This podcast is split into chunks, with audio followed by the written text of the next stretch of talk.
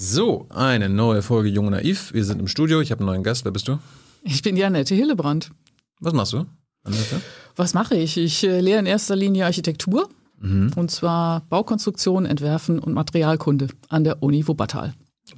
Muss man dafür Architektin sein? Ja, Das heißt, du Das bist. Architektin. ja, genau. Wann hast du zuletzt ein letztes Haus gebaut oder äh, entworfen heißt es ja, ne? Entwerfen tun Architekten ja ständig, wenn sie nichts zu tun haben oder ein bisschen Freizeit, weil das einfach Spaß macht. Ja. Ähm, letzte Fertigstellung, äh, ich denke, sowas war 2016. Danach musste ich mich ein bisschen, äh, ja, wie soll ich sagen, pointieren auf die Lehre und auf die Forschung. Was war das für ein Haus, was du da 2016 fertiggestellt hast? Das war jetzt ein Umbau von einer Büroetage, die wir ähm, so nachba nachhaltig und rückbaufähig, obwohl es nee, mir fällt noch was ein. Wir haben unseren Lehrstuhl umgebaut und das ist gerade mal ein halbes Jahr her. Und der ist rückbaufähig und recyclingfähig und so weiter. Zusammen mit meiner Assistentin haben wir unseren Lehrstuhl umgebaut. Cool. Ja, war auch nicht so einfach mit Warum? dem BLB. Ja, das ist ja nicht normal. Was ist BLB? Das sind die Bau- und Liegenschaftsbetriebe. Achso. Warum ist das nicht einfach? Ja, weil ähm, dieses Rückbau- und recyclingfähige Bauen, also das ist ja noch nicht eine etablierte Methode. Und insofern muss man viel Überzeugungsarbeit leisten, wem? das hinzukriegen. Ja, vor allen Dingen bei den Auftraggebern, bei den Geldgebern. Aber ihr hättet das ja nicht umgebaut, wenn es nicht umgebaut hätte müssen, oder? Ähm, ja, doch. Also, langweilig? seit ich berufen worden war, 2013, hatte ich die Fläche nicht umgebaut. Das steht aber jedem, jeder Professorin zu, das Mhm. zu tun. Und da ich dann nicht zugekommen war, äh, war das jetzt schon notwendig. Also, Hm. das war jetzt nicht so nur aus Spaß. Aber es hat dann Spaß gemacht, weil es halt besonders war, die Leute davon zu überzeugen, dass wenn man Dinge wiederverwenden kann, woanders nochmal neu einbauen kann, dass man am Ende Ressourcen spart. Und ähm, ja, es macht natürlich auch Spaß als Anschauungsobjekt für die Studierenden, die jetzt da hinkommen können, sich das angucken können, wie sowas geht. Natürlich nur im kleinen Rahmen auch. Spaß machen soll es jetzt auch hier. Also neben den Informationen und dass die Leute was lernen. Ihr könnt ja hier auch zugucken und äh, zuhören und gleichzeitig Fragen stellen, die am Ende Hans dir, stellt. Hans ist wieder da. Also gut zuhören und wenn ich ein paar Fragen nicht gestellt habe, habt ihr am Ende die Chance, das zu tun. Du bist jetzt aber hier in einer politischen Sendung, Annette. Ja, das macht nichts. Hat Architektur irgendetwas mit Politik zu tun? Ja, auf jeden Fall. Also jedes Bauen, ich finde so, eigentlich sowieso jede Handlung politisch.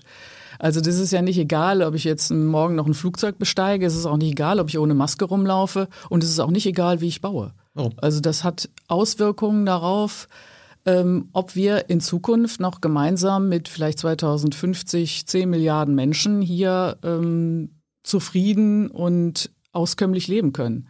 Also im Grunde genommen hat jede ähm, Entscheidung ist so schwierig. Deshalb würde ich mir auch wünschen, dass viele Politiker uns einige Entscheidungen abnehmen könnten.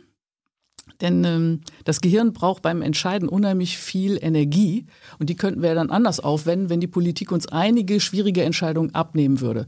Und Bauen ist deshalb so ähm, wichtig, das Bauen zu ändern, zu einer Bauwende zu kommen, weil ähm, es so ein paar Zahlen gibt, die sind wirklich schlimm. Also ich sage mal so, 50 Prozent des Abfallaufkommens kommt aus dem Bauwesen und 40 Prozent der CO2-Belastungen kommen aus dem Bauwesen. Und wenn man dann mal schaut, was die, was wir so selber haben an Material, die EU hat, kann gerade mal 9 Prozent ihrer ges- gesamten Ressourcen, die sie verbraucht, also die wir in Europa verbrauchen, decken wir aus eigenen Quellen. Mit anderen Worten, über 90 Prozent leben wir äh, tja, von anderen Ländern, nicht? wo wir dann das Zeug irgendwie herbeiholen, vielleicht auch teilweise, ich sag mal so, ausrauben. Bisschen böse gesagt. Das nennt man Globalisierung. Okay? Ja, ja, aber äh, das ist schon ein bisschen Freihandel. ungerecht, ne? Freihandel. Naja, also wie auch immer. Ungere komm da- ungerecht für wen? Ne? Ja, äh, naja, für die, für die dann nichts mehr übrig bleibt. Irgendeiner muss das ja gerecht finden, sonst wäre es ja nicht möglich, oder? Ich glaube, dass die Leute, die das machen, das nicht unbedingt gerecht empfinden, sondern dass sie einfach meinen, das steht ihnen irgendwie zu. Das ist aber ein Unterschied. Hey Leute, hier sind Thilo. Und Tyler, Jung und Naiv gibt es ja nur durch eure Unterstützung. hier gibt's keine Werbung, außer für uns selbst. Das sagst du jetzt auch schon ein paar Jahre, ne? ja. Aber man muss ja Aber mal es wieder darauf halt, hinweisen. Ne? Stimmt halt. Ne? Und ihr könnt uns per Banküberweisung unterstützen oder PayPal. und wie ihr das alles machen könnt, findet ihr in der Podcast-Beschreibung.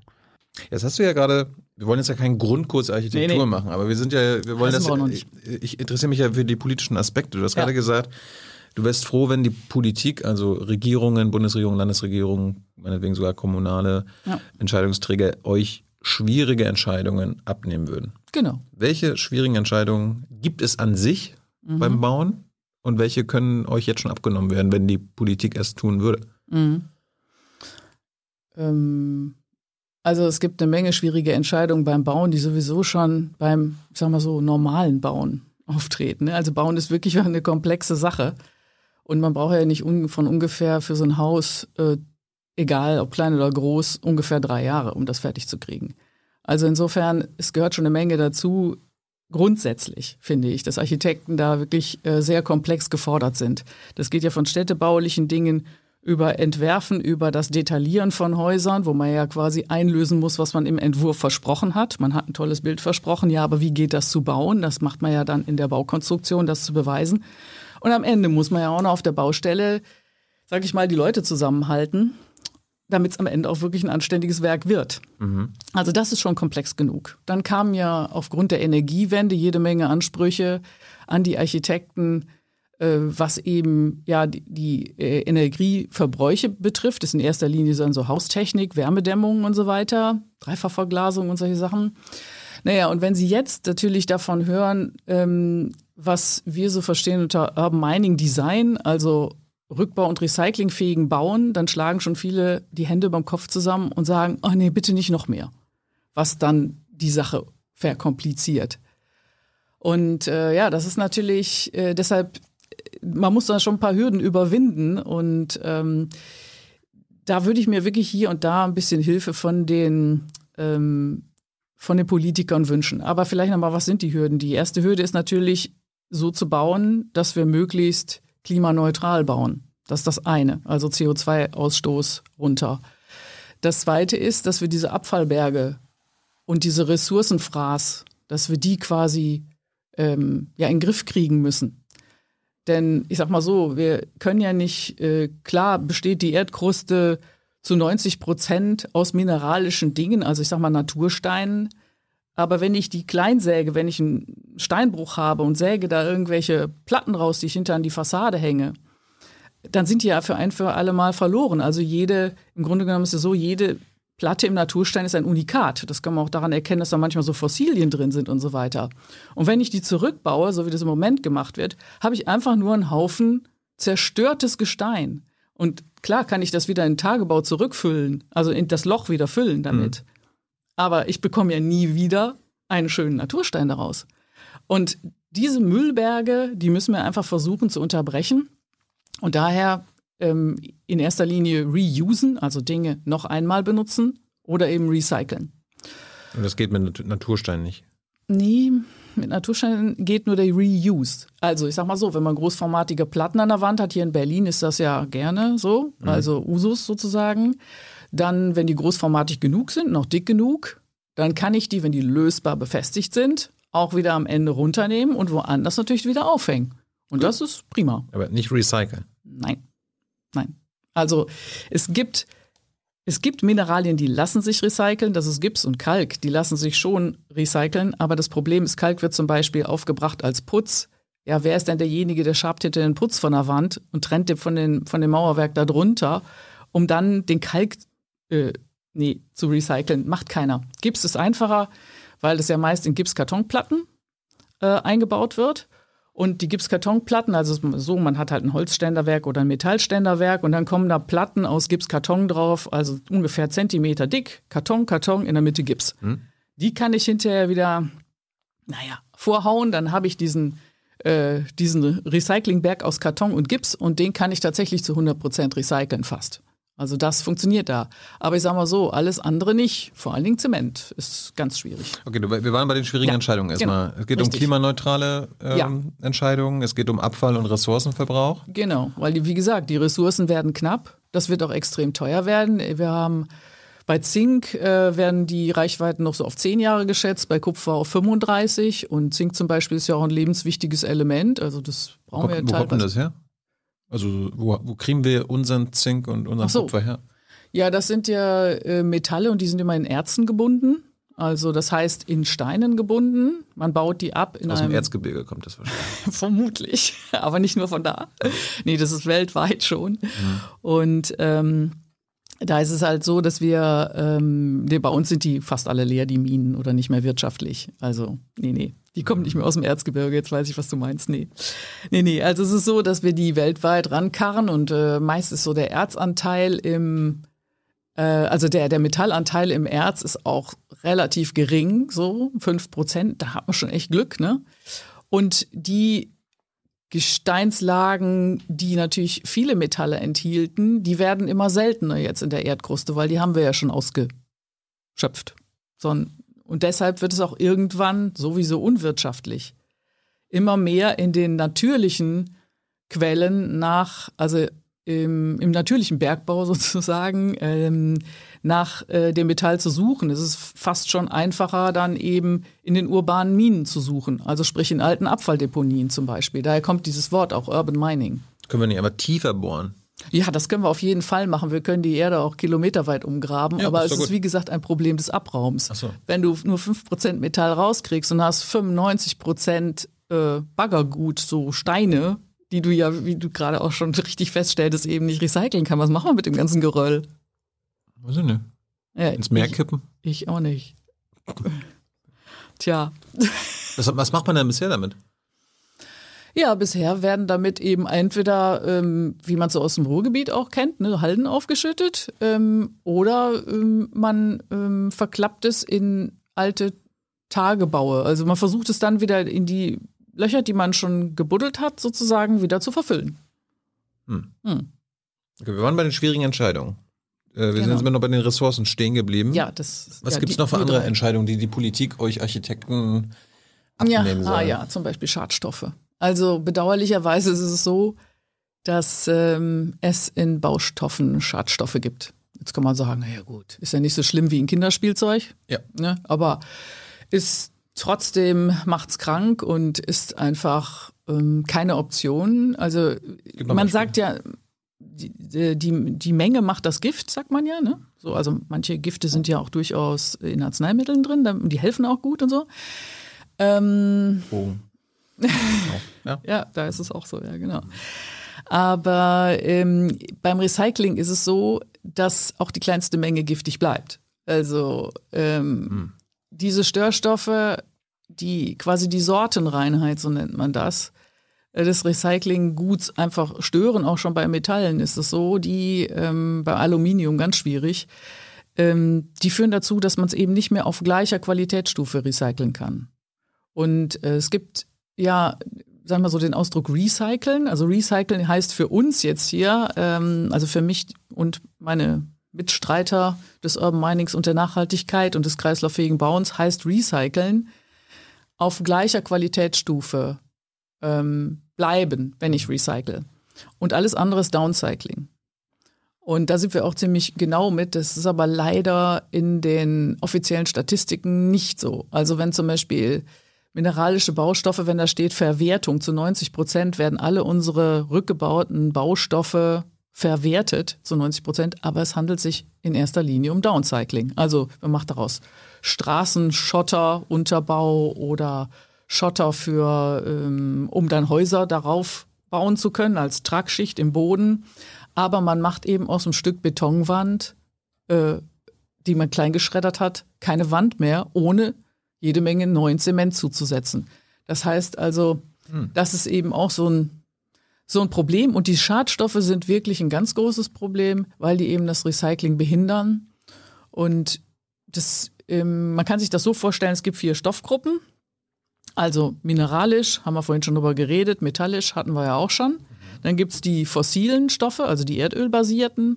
Und es gibt eben die biotischen, die nachwachsenden Rohstoffe sozusagen. Stecken erdölbasierte Schadstoffe beim Bauen ein? Äh, nee, es ist noch nicht unbedingt so, dass es Erdöl. Ähm, Oder meinst du jetzt Plastik und sowas? Ja, ja, Okay. fossile Stoffe, was man aus fossilen, Mm, ja. genau, das sind die Kunststoffe, die dabei rauskommen aus so. der Gruppe. Genau, ja. Und äh, da haben wir halt einfach größere Probleme. Wir hatten immer schon das, jetzt jedem wahrscheinlich bekannt, das Problem des Asbests.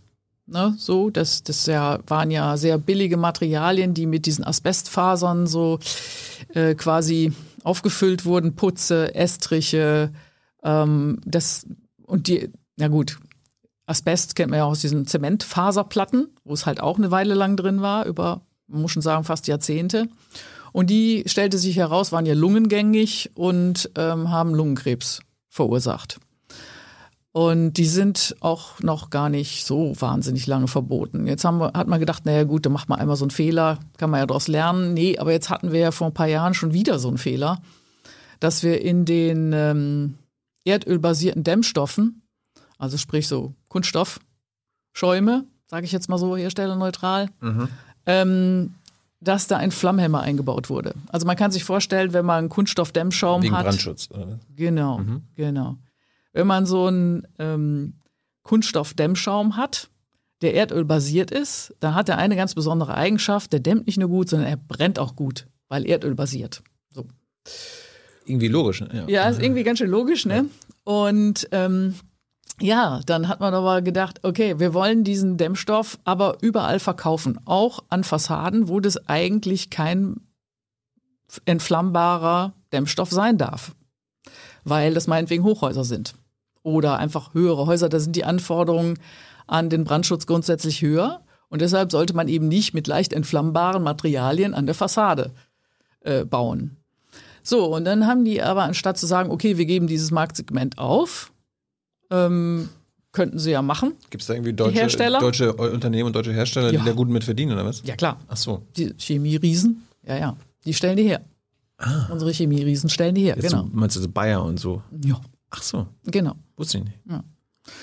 Und dann haben sie einen Stoff äh, zugesetzt, der nennt sich abgekürzt HBCD. Ähm, ich, klingt netter so und ist für mich auch schwierig, den ganzen langen Text. Wie auch immer. Ähm, der ist wirklich ähm, gefährlich. Das ist ein Gefahrenstoff. So war zumindest auch zeitweise deklariert. Was dann äh, passierte, er durfte nicht mehr verbaut werden. Bei den Fassadenbauern, bei den Dachdämmern und so weiter, da stürmten sich die Berge von unverbauten Dämmstoffen. Alle haben sich natürlich, weil keiner mehr die haben wollte. Die Entsorgungspreise stiegen äh, ins Exorbitante dafür. Ist natürlich auch klar, es brennt ja auch nicht so gut in so einer Müllverbrennungsanlage, aber davon abgesehen.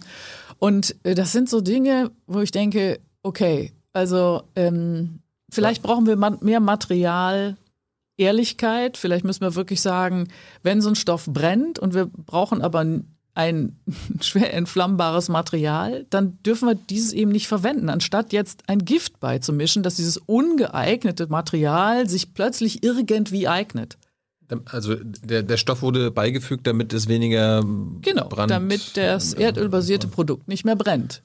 Okay. Und es hätte ja Alternativen. Es gibt ja mineralische Dämmstoffe zum Beispiel, die brennen fragen. ja nicht. Das wollte ne? ich gerade fragen, es gibt's. Genau. Warum nutzen wir das nicht?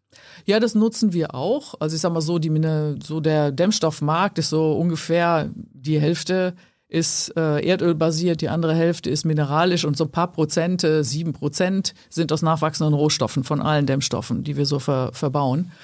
Und ähm, ja, wir, wir machen das durchaus schon, aber offenbar scheint es so zu sein, der Markt, der Markt muss es regeln, oder? Irgendwie so. Man darf den zum Beispiel in dem Fall jetzt im Chemieriesen eben nicht sagen, ne, du darfst jetzt keinen Dämmstoff mehr herstellen, der für dieses Segment schwer entflammbar, nein, das sollst du lassen, sondern ähm, er darf machen, was er will und er packt halt den Schadstoff mit rein. Und das sind so Dinge, das geht einfach nicht. Ne? Ich meine, wie viele Häuslebauer in Deutschland haben in wirklich bestem Wissen und Gewissen, um die Energiewende mitzumachen, ähm, ihr Haus damit gedämmt ähm, und haben jetzt ehrlich gesagt, naja, einen Haufen Sondermüll an der Fassade. Ähm, die mhm. haben ja, die, die machen das ja, die dämmen ihr Haus, weil sie eine Verpflichtung füh fühlen gegenüber ihrem Besitz und den auch pflegen wollen und vielleicht auch vererben wollen. Aber das Problem ist dann, man weiß ja mittlerweile gar nicht mehr als äh, Bauwilliger oder als Architekt teilweise auch schon nicht mehr, baue ich da jetzt einen Haufen Abfall oder baue ich einen Haufen Wert? Das ist ja, also wenn ich die Entsorgungskosten am Ende mitrechnen würde, dann wäre es ja gar nicht mehr so viel wert, wie ich jetzt am Anfang investiert habe und denke. Ich meine, meine Eltern haben auch ein Haus gebaut. Wenn die das jetzt hören, kann ich mir vorstellen, die Ja. sagen so, Annette, wir wollen das Haus ja eh nicht abreißen. Das soll für immer stehen bleiben. Tilo Mhm. Ja. soll das irgendwann erben oder so. Genau. Äh, was ist denn das Problem jetzt? Ja, vielleicht will der Thilo das ja gar nicht erben. Wenn er das, es gibt ja Lebens, äh, Lebensdauern für Bauteile. Da gibt es auch eine schöne Tabelle von ähm, hier vom, vom Bund und da kann man nachgucken, wie lange sowas hält. Und so Kunststoffprodukte, die haben auch eine begrenzte Lebenszeit. Das ist nicht wie der Speyerer Dom oder so, ne? Wo du dann davon ausgehen kannst, äh, Tilos Ur-Ur-Ur-Urenkel haben noch Freude am Wärmedämmverbundsystem. So wird es nicht sein. Abgesehen davon, Wirklich?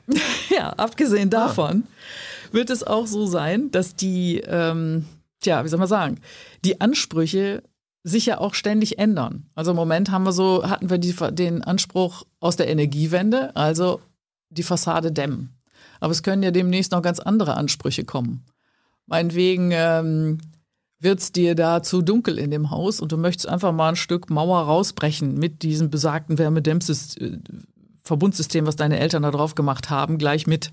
Ja, dann hast du ja Entsorgungskosten. Ist einfach so. Oder du möchtest irgendwie da anstatt einem Fenster eine Terrassentür haben. So. Und bei jeder Veränderung, oder nehmen wir an, die haben dann schön Laminatboden reingelegt, du möchtest jetzt aber doch lieber irgendwie einen Teppichboden oder ich weiß nicht was. Jede Veränderung, also jede Instandsetzung auch, erzeugt eben einen Haufen Abfall oder einen Haufen Wertstoffe. Und dann wirst du demnächst ähm, vielleicht, wenn du den loswerden willst, schon ein bisschen was drauflegen müssen. Weil ähm, es gibt ja von der EU ähm, so ein Gesetz, dass bis 2030 ähm, nur noch 10 Prozent aller Abfälle, ähm, die wir so, also da geht es jetzt nicht nur um Bauabfälle, ne? Nur noch 10 Prozent von allem, was wir bisher deponiert haben, sollen wir demnächst nur noch deponieren. Mit anderen Worten, also der Deponieraum ist ja auch begrenzt, weil keiner will eine Müllabfalldeponie neben sich haben. Und ähm, insofern wird es immer teurer werden für dich. Wenn du daran was ändern willst, dann kannst du schon mal was draufrechnen jetzt. Ja. Okay, wir waren bei den schwierigen Entscheidungen. Klimaneutralität, Genau. Abfall und Ressourcen, äh, die Schadstoffminimierung, damit es recycelbar ist und so weiter. Gibt es noch eine andere Entscheidung, bevor wir da mal über die Lösung reden können? Ja, also Was muss euch noch abgenommen werden? Oder sollte euch abgenommen werden, damit äh, Ach so, ja. Also das ist natürlich auch noch so eine wichtige Sache. Ähm, ja, die, die, die muss man auch jedem Häuslebauer abnehmen, nicht nur irgendwie jedem Architekten. Da geht es darum, ähm, das ist jetzt sehr, sehr uns, wie soll ich sagen, äh, unsmart, was ich da so sage. Aber äh, tatsächlich finde ich es schwierig, dass immer mehr Fläche versiegelt wird. Also ähm, Boden ist was sehr Begrenztes. Wir haben ja gerade schon gehört, was alles auf dem Boden passieren soll. Einerseits wollen wir Erze rausholen, also ich sag mal Rohstoffe rausholen. Andererseits müssen wir uns mit dem Boden, den wir haben, ähm, begnügen, was unsere Ernährung betrifft. Andererseits wollen wir Flächen haben, die ähm, uns der, zur Erholung dienen. Dann brauchen wir Flächen, die Sauerstoff erzeugen. Dann brauchen wir Mobilitätsflächen und wir haben Wohnflächen. Das heißt, wir haben eine sehr große Konkurrenz auf diese be begrenzte Ressource Boden. Und da finde ich schon die Frage, äh, darf man ruhig stellen, wie darf man überhaupt damit umgehen?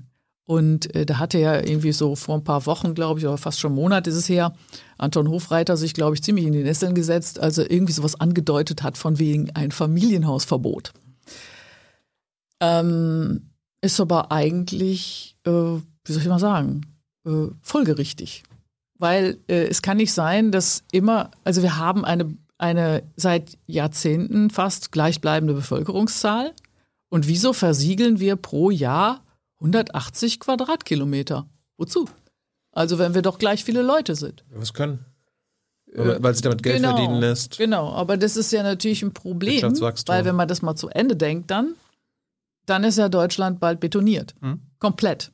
Dann haben wir aber ein Problem, weil wir uns ja nicht mehr ernähren können, weil wir keinen Sauerstoff mehr haben. Also wir haben quasi in der Bedürfnispyramide, die es ja so gibt beim Menschen, die fängt ja an so beim Atmen. Also wenn ich keine Luft mehr habe, ist ganz schlecht. Ne? Geht auch relativ schnell. Also wenn ich jetzt die Luft anhalten würde, dann wird ja nicht lange dauern, eine Minute, dann säße ich hier unterm Tisch. So, also das ist Bedürfnispyramide Nummer eins. Dann zwei ist natürlich Essen und Trinken. Naja, also auch da muss man sagen, ähm, also der Be- Bedürfnispyramide nach wäre Wald erhalten, Punkt eins. Punkt zwei wäre Flächen für die Agrarwirtschaft zu erhalten. Das wäre das nächste. Dann kommt irgendwann auch mal Wohnen tatsächlich. Also Wohnen ist auch ein Grundbedürfnis des Menschen. Und dann, ja, soziale Kontakte sowieso. Und dann kommt auch vielleicht, weiß ich nicht, Mobilität, kann ich mich gar nicht dran erinnern. Also man kann ja auch zu Fuß gehen, da ist es, das müsste schon noch weiter erlaubt sein. Ja. Also mit anderen Worten, was die Bedürfnispyramide betrifft, ähm, ist auf den Flächen, findet im Moment da was Falsches statt. Wir könnten zum Beispiel sagen, okay, wir nehmen diese 180 Quadratkilometer, die jährlich versiegelt werden, eben nicht fürs Bauen, sondern um Blumenwiesen anzupflanzen für Insekten. Weil wir wissen ja alle, Biodiversität Diversität ist, äh, geht extrem runter und wir brauchen all diese Insekten, um eben hier weiter unsere Landwirtschaft auch aufrechtzuerhalten. Mit anderen Worten, diese Flächen, die da verloren gehen, die sind ein Problem. Und letztendlich könnte man sowas sagen, das fordert das Wuppertal-Institut auch zum Beispiel, ähm, also die äh, neue, neue Einfamilienhäuschen nur auf Flächen, wo vielleicht schon vorher was stand. Also ich sag mal so im Ruhrgebiet, wo ich herkomme, da gibt's ja jede Menge Brachflächen, alte Fabrikgelände und so weiter. Da könnte man sagen, okay, die Fläche war ja schon mal genutzt, die war schon mal versiegelt oder ist vielleicht auch noch. Also die können wir umwidmen, da machen wir das. Oder man kann auch ein, ein Familienhaus wohnen, in Anführungsstrichen, vielleicht auf Flächen ermöglichen, wo früher mal eine Tankstelle stand, irgendwo auf dem Land, die jetzt keiner mehr benutzen will. Oder sowas, ne? Aber neue Flächen zu versiegeln, das geht eigentlich nicht. Ein Viertel aller Arten lebt, aller Arten der Tiere lebt im Boden. Und ähm, das, das geht so nicht weiter. Wir können auch das Grundwasser nicht weiter, also quasi, wenn wir alles versiegeln, haben wir auch kein Grundwasser mehr. Also Bedürfnispyramide auch ganz weit oben, ne? sauberes Wasser trinken. Und insofern ähm, würde ich schon auch sagen, äh, ja, ein Familienhaus Verbot tatsächlich. Es sei denn, man schafft es, dass der Boden darunter lebendig bleibt. Weil darum geht's ja eigentlich. Es geht ja nicht darum, das Einfamilienhaus bauen zu verbieten. Es geht überhaupt nie darum, was zu verbieten. Es geht aber darum, nicht zu schaden. Das heißt, wenn man jetzt zum Beispiel ein Haus bauen würde, was aufgeständert ist, es Kann man- gibt zum Beispiel kann- so kann- Kann man Schraubfundamente. nicht einfach auf den Keller verzichten? Ja, das wäre Nummer eins. Ne? Okay. Weil, wie gesagt, also 1,5 Kilogramm Lebewesen sind so unter jedem Quadratmeter äh, Boden.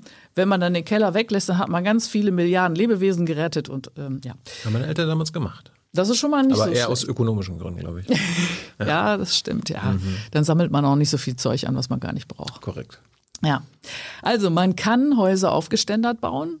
So, ich sag mal so auf so Pfählen im Grunde genommen. Das sind so Metall, ähm, Riesenmetallschrauben zum Beispiel, die kann man da reindrehen und dann ist der Boden sozusagen, bleibt so ein bisschen untouched.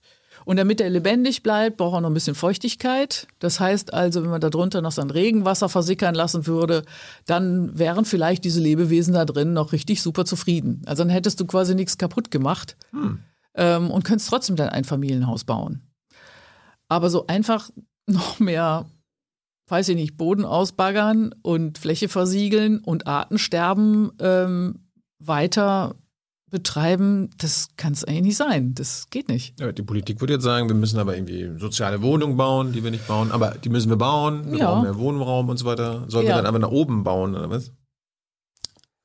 Ja, also Okay. wir könnten zum Beispiel tatsächlich auch äh, hier und da noch ein paar Geschosse drauf machen in Holzbau, weil das ja schön leicht ist. Ne? Das tragen viele Häuser.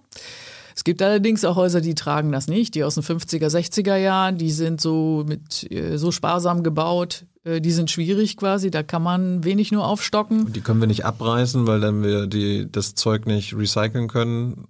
Es ist dann ein Teufelskreis oder was?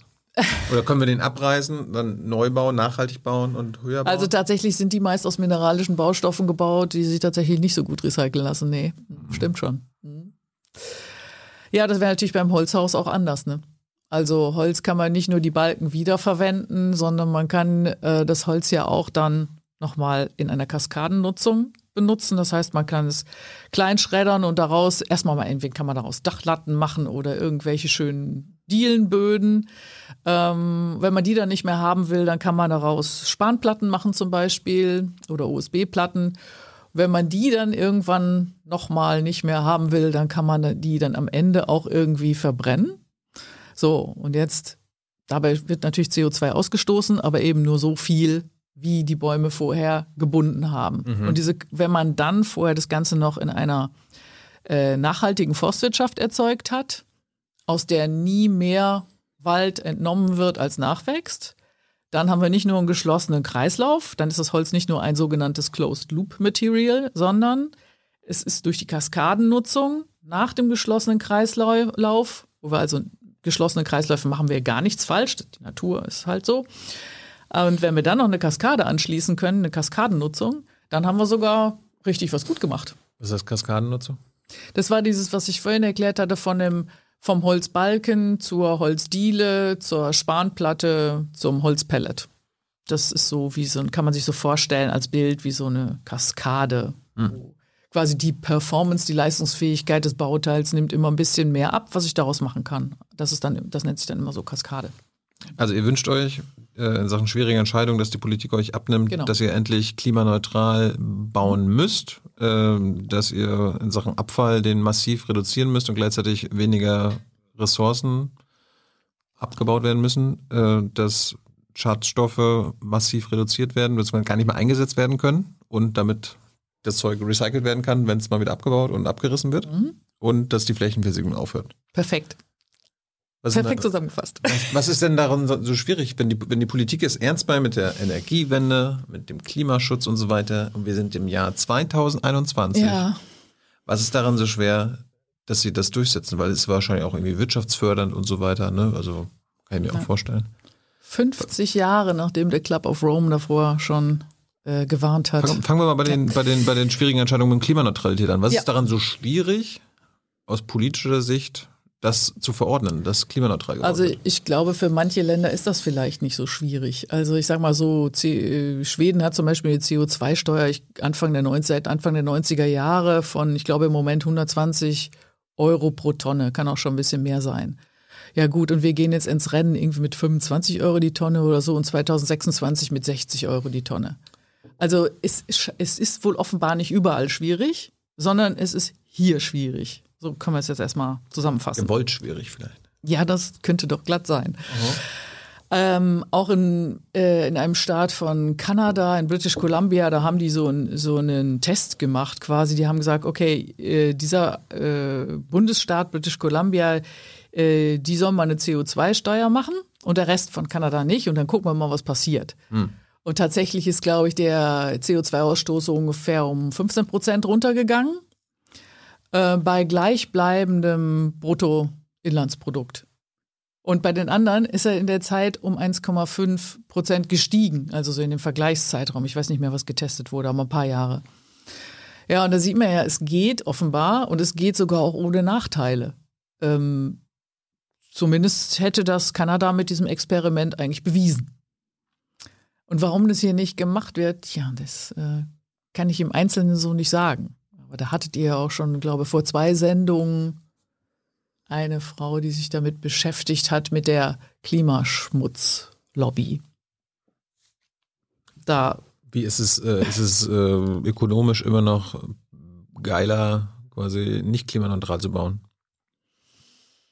Ja, also ja. klar, auf jeden Fall. Also ich sage mal so, es haben äh, einige, ich sage mal so zum Beispiel benenn die ganze doch, Zementindustrie. Benennen, benennen doch mal die Übeltäter, genau. Ja, also die ganze Zementindustrie ist nicht daran interessiert, dass eine große äh, CO2-Steuer da drauf kommt. Zement ist für ungefähr 7, 8 Prozent äh, der aller globalen Treibhausgase ähm, zuständig, also verantwortlich. Hm.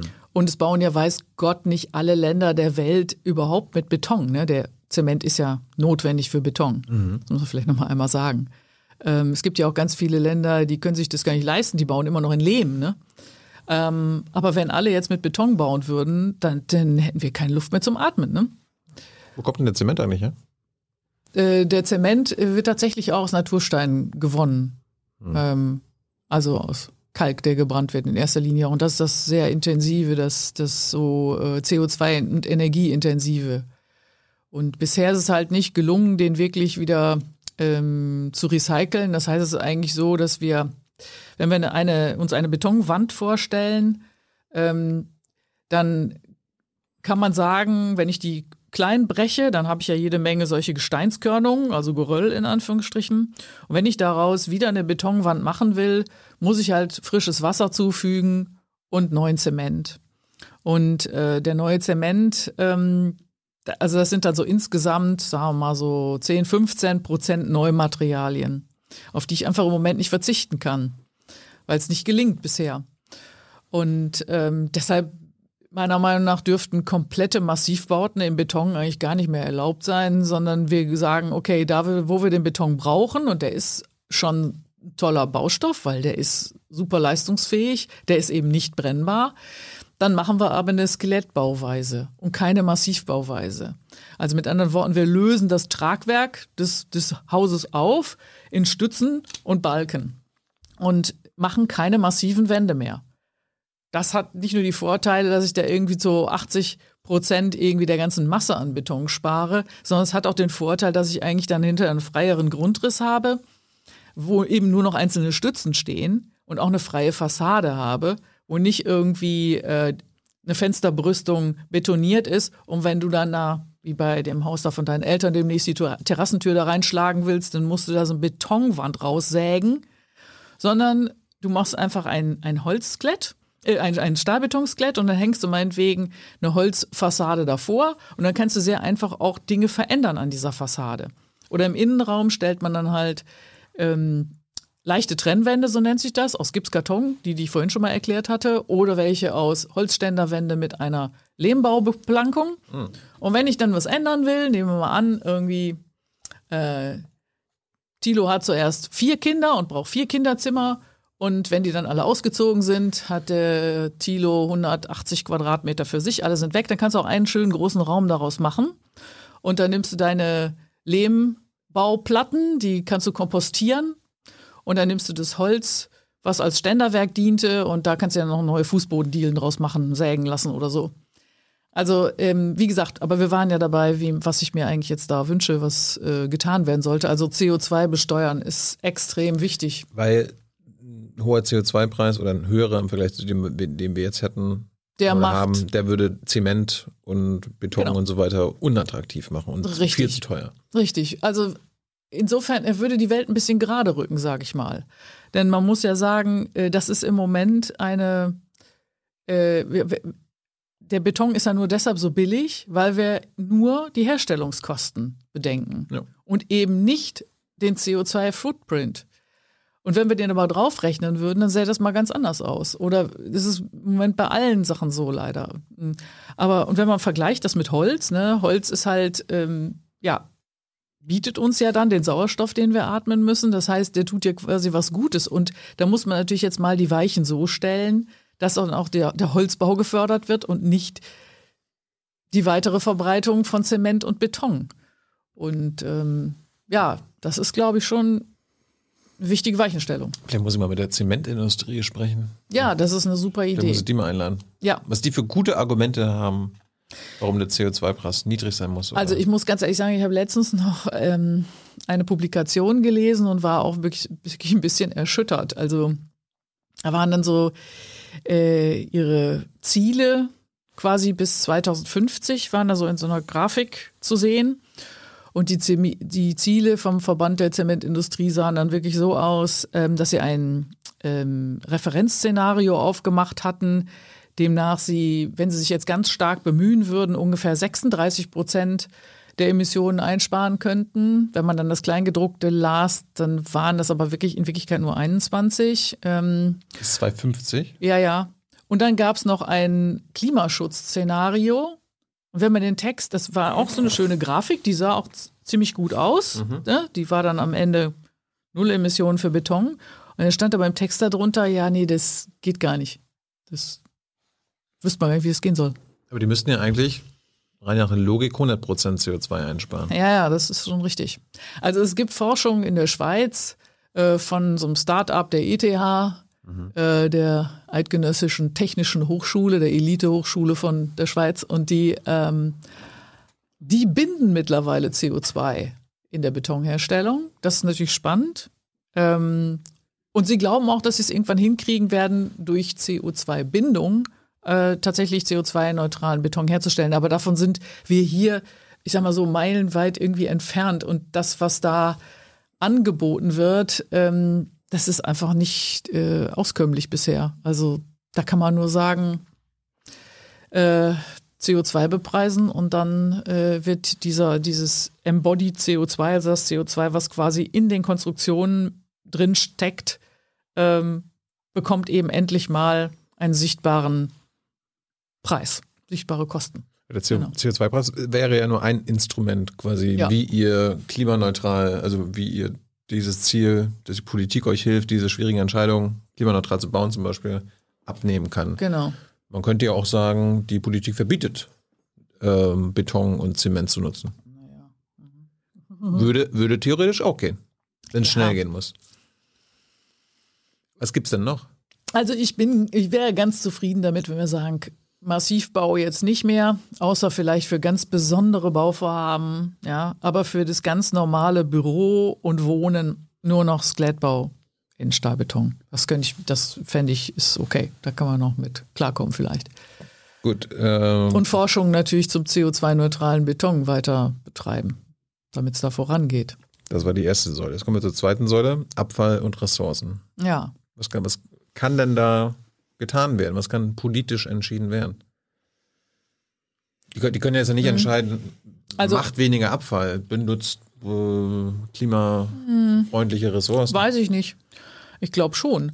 Also wenn man jetzt, ähm, man müsste ja so eine Art, ähm, ja, so eine, ich will schon mal Erfrischungsoffensive, wie soll ich das mal sagen? Also man müsste ja so eine, so Innovationsinitiative irgendwie hinkriegen in der deutschen Wirtschaft. Und ähm, ich meine, es hätte mal so in den 80er Jahren, vielleicht weiß nicht wann genau, in Japan auch die Notwendigkeit gegeben, solche Innovationen wieder hervorzubringen, weil da die Wirtschaft war damals da in Japan irgendwie ein bisschen zum Erliegen gekommen. Und dann hatten die ähm, irgendwie sowas rausgegeben wie, jedes neue Produkt, was auf den Markt kommt, muss auf jeden Fall besser sein als ein altes. So, jetzt kann man besser, könnte man ja für uns jetzt hier definieren. Also zum Beispiel. Das ist bei den Medikamenten, glaube ich, ne? Ah, das weiß ich gar nicht. So funktioniert, glaube ich, auch. Ja? Ja, ja. Ah, wunderbar. Ja, gut. Wenn das schon da ist, ist doch super. Ja. Dann brauchst du nachmachen. Ja, es, glaub, es hatte mit den Patenten, glaube ich, zu tun. Also du musst, wenn du ein Patent und exklusives Recht äh, haben willst, Medikament herzustellen, musst du beweisen, dass das Medikament besser wirkt als das andere, ah, ja. damit du das Patent darauf behalten kannst. Ah, okay, okay. Gut. Ja, und hier wäre es jetzt irgendwie zum Beispiel so, dass man sagen könnte, also zum Beispiel, wir haben eine, Bauprodukte müssen bei uns zugelassen werden. Also du kannst nicht einfach sagen, ich produziere ein Bauprodukt und das irgendwo an der Ecke verkaufen, so geht das hier nicht, sondern Bauprodukte unterliegen einer Zulassungspflicht und dafür gibt es natürlich auch einen Vorgang. Und letztendlich könnte man ja sagen, okay, wir machen das jetzt mal so, ähm, was CO2 betrifft, aber auch meinetwegen was Abfall betrifft. Man darf nur noch, Bauprodukte werden neu zugelassen, kriegen nur noch eine neue Zulassung, wenn sie zum Beispiel ähm, in der Herstellung weniger CO2 ähm, ja, in die Luft pusten. Oder wenn sie zum Beispiel weniger Ressourcen verbrauchen oder wenn sie weniger Schadstoffe enthalten. Mhm. Man muss natürlich dann immer gucken, dass man nicht Äpfel mit Birnen vergleicht, das ist klar. Also äh, das würde vielleicht ein bisschen schwierig werden weil wahrscheinlich die einen sagen würden, ja, yeah, aber das ist so ein bisschen anders. Also mein Fenster, was ich vorher auf den Markt gebracht hatte, ähm, das hatte jetzt nicht die Leistungsfähigkeit von meinem neuen Fenster. Aber grundsätzlich, ich glaube, man könnte es schon irgendwie hinkriegen, das, das klar zu machen. Und dann würde man sagen, okay. Leistungsfähige Fenster finde ich auch gut. Ja, ist ja so. Ja, der einen dämmen besser Wärme, die anderen besser Schall und so weiter. Ah. Und ähm, naja, in, insofern glaube ich, das könnte man schon irgendwie äh, hinkriegen. Und dann würde man in der Industrie, in der Baustoffindustrie, ja mal so ein Wettrennen fürs Gute auslösen. Also ähm, wir haben ja angeblich hier so unheimlich findige Ingenieure, wir haben so unheimlich leistungsstarke Industrien, aber ich finde, die sind in so einem Dämmerschläfchen und ruhen sich auf ihren Sachen aus, die sie schon so, weiß ich nicht, vor 30 Jahren mal irgendwie hergestellt haben. Und wir haben aber jetzt alle, alle zusammen hier ein Ziel. Und das ist, den Klimawandel zu stoppen. Und wenn wir das nicht hinkriegen, dann sind auch deren Urenkel tot.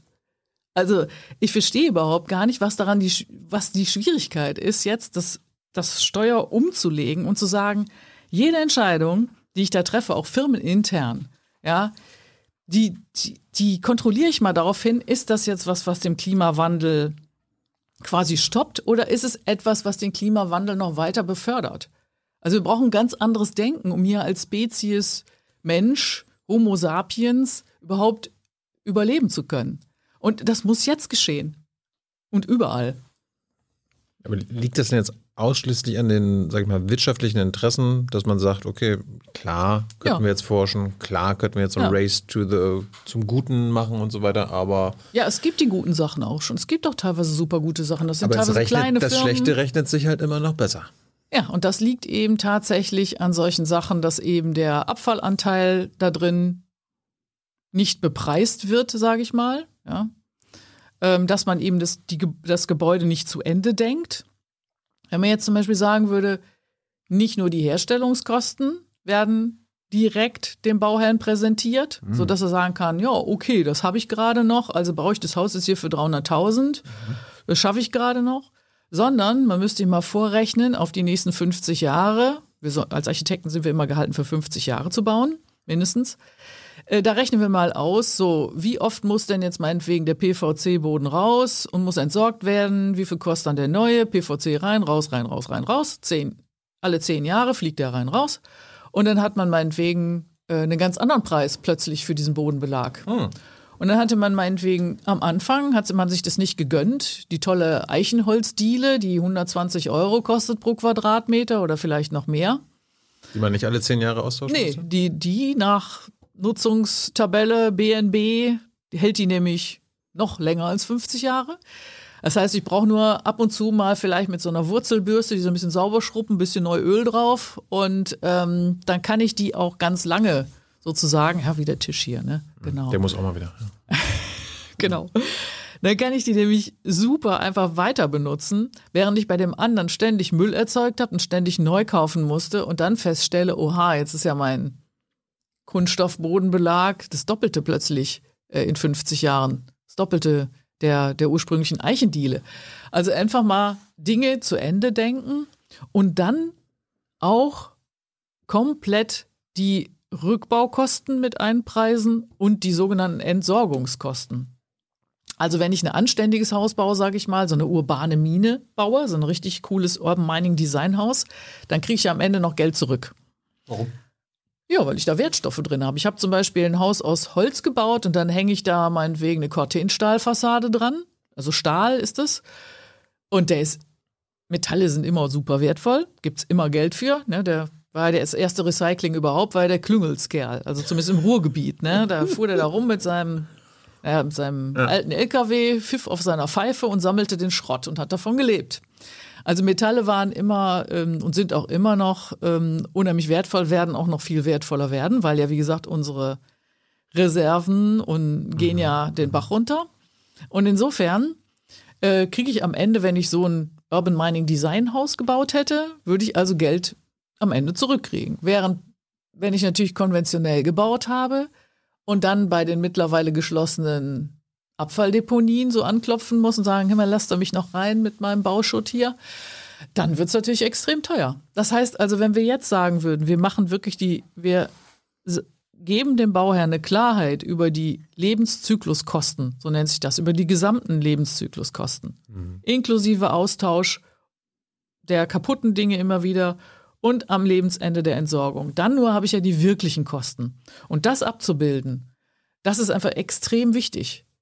Das ist es sowieso extrem wichtig, ab jetzt oder ab, weil es zu eng wird auf der Welt. Wir können nicht mehr einfach machen, was wir wollen. Wir müssen die Dinge zu Ende denken. Und das gehört beim Bauen, ist es halt zu Ende denken, was, was kostet am Ende das Haus, was sind das für Stoffe, die ich da drin habe, enthalten die Schadstoffe, immer zu Ende denken.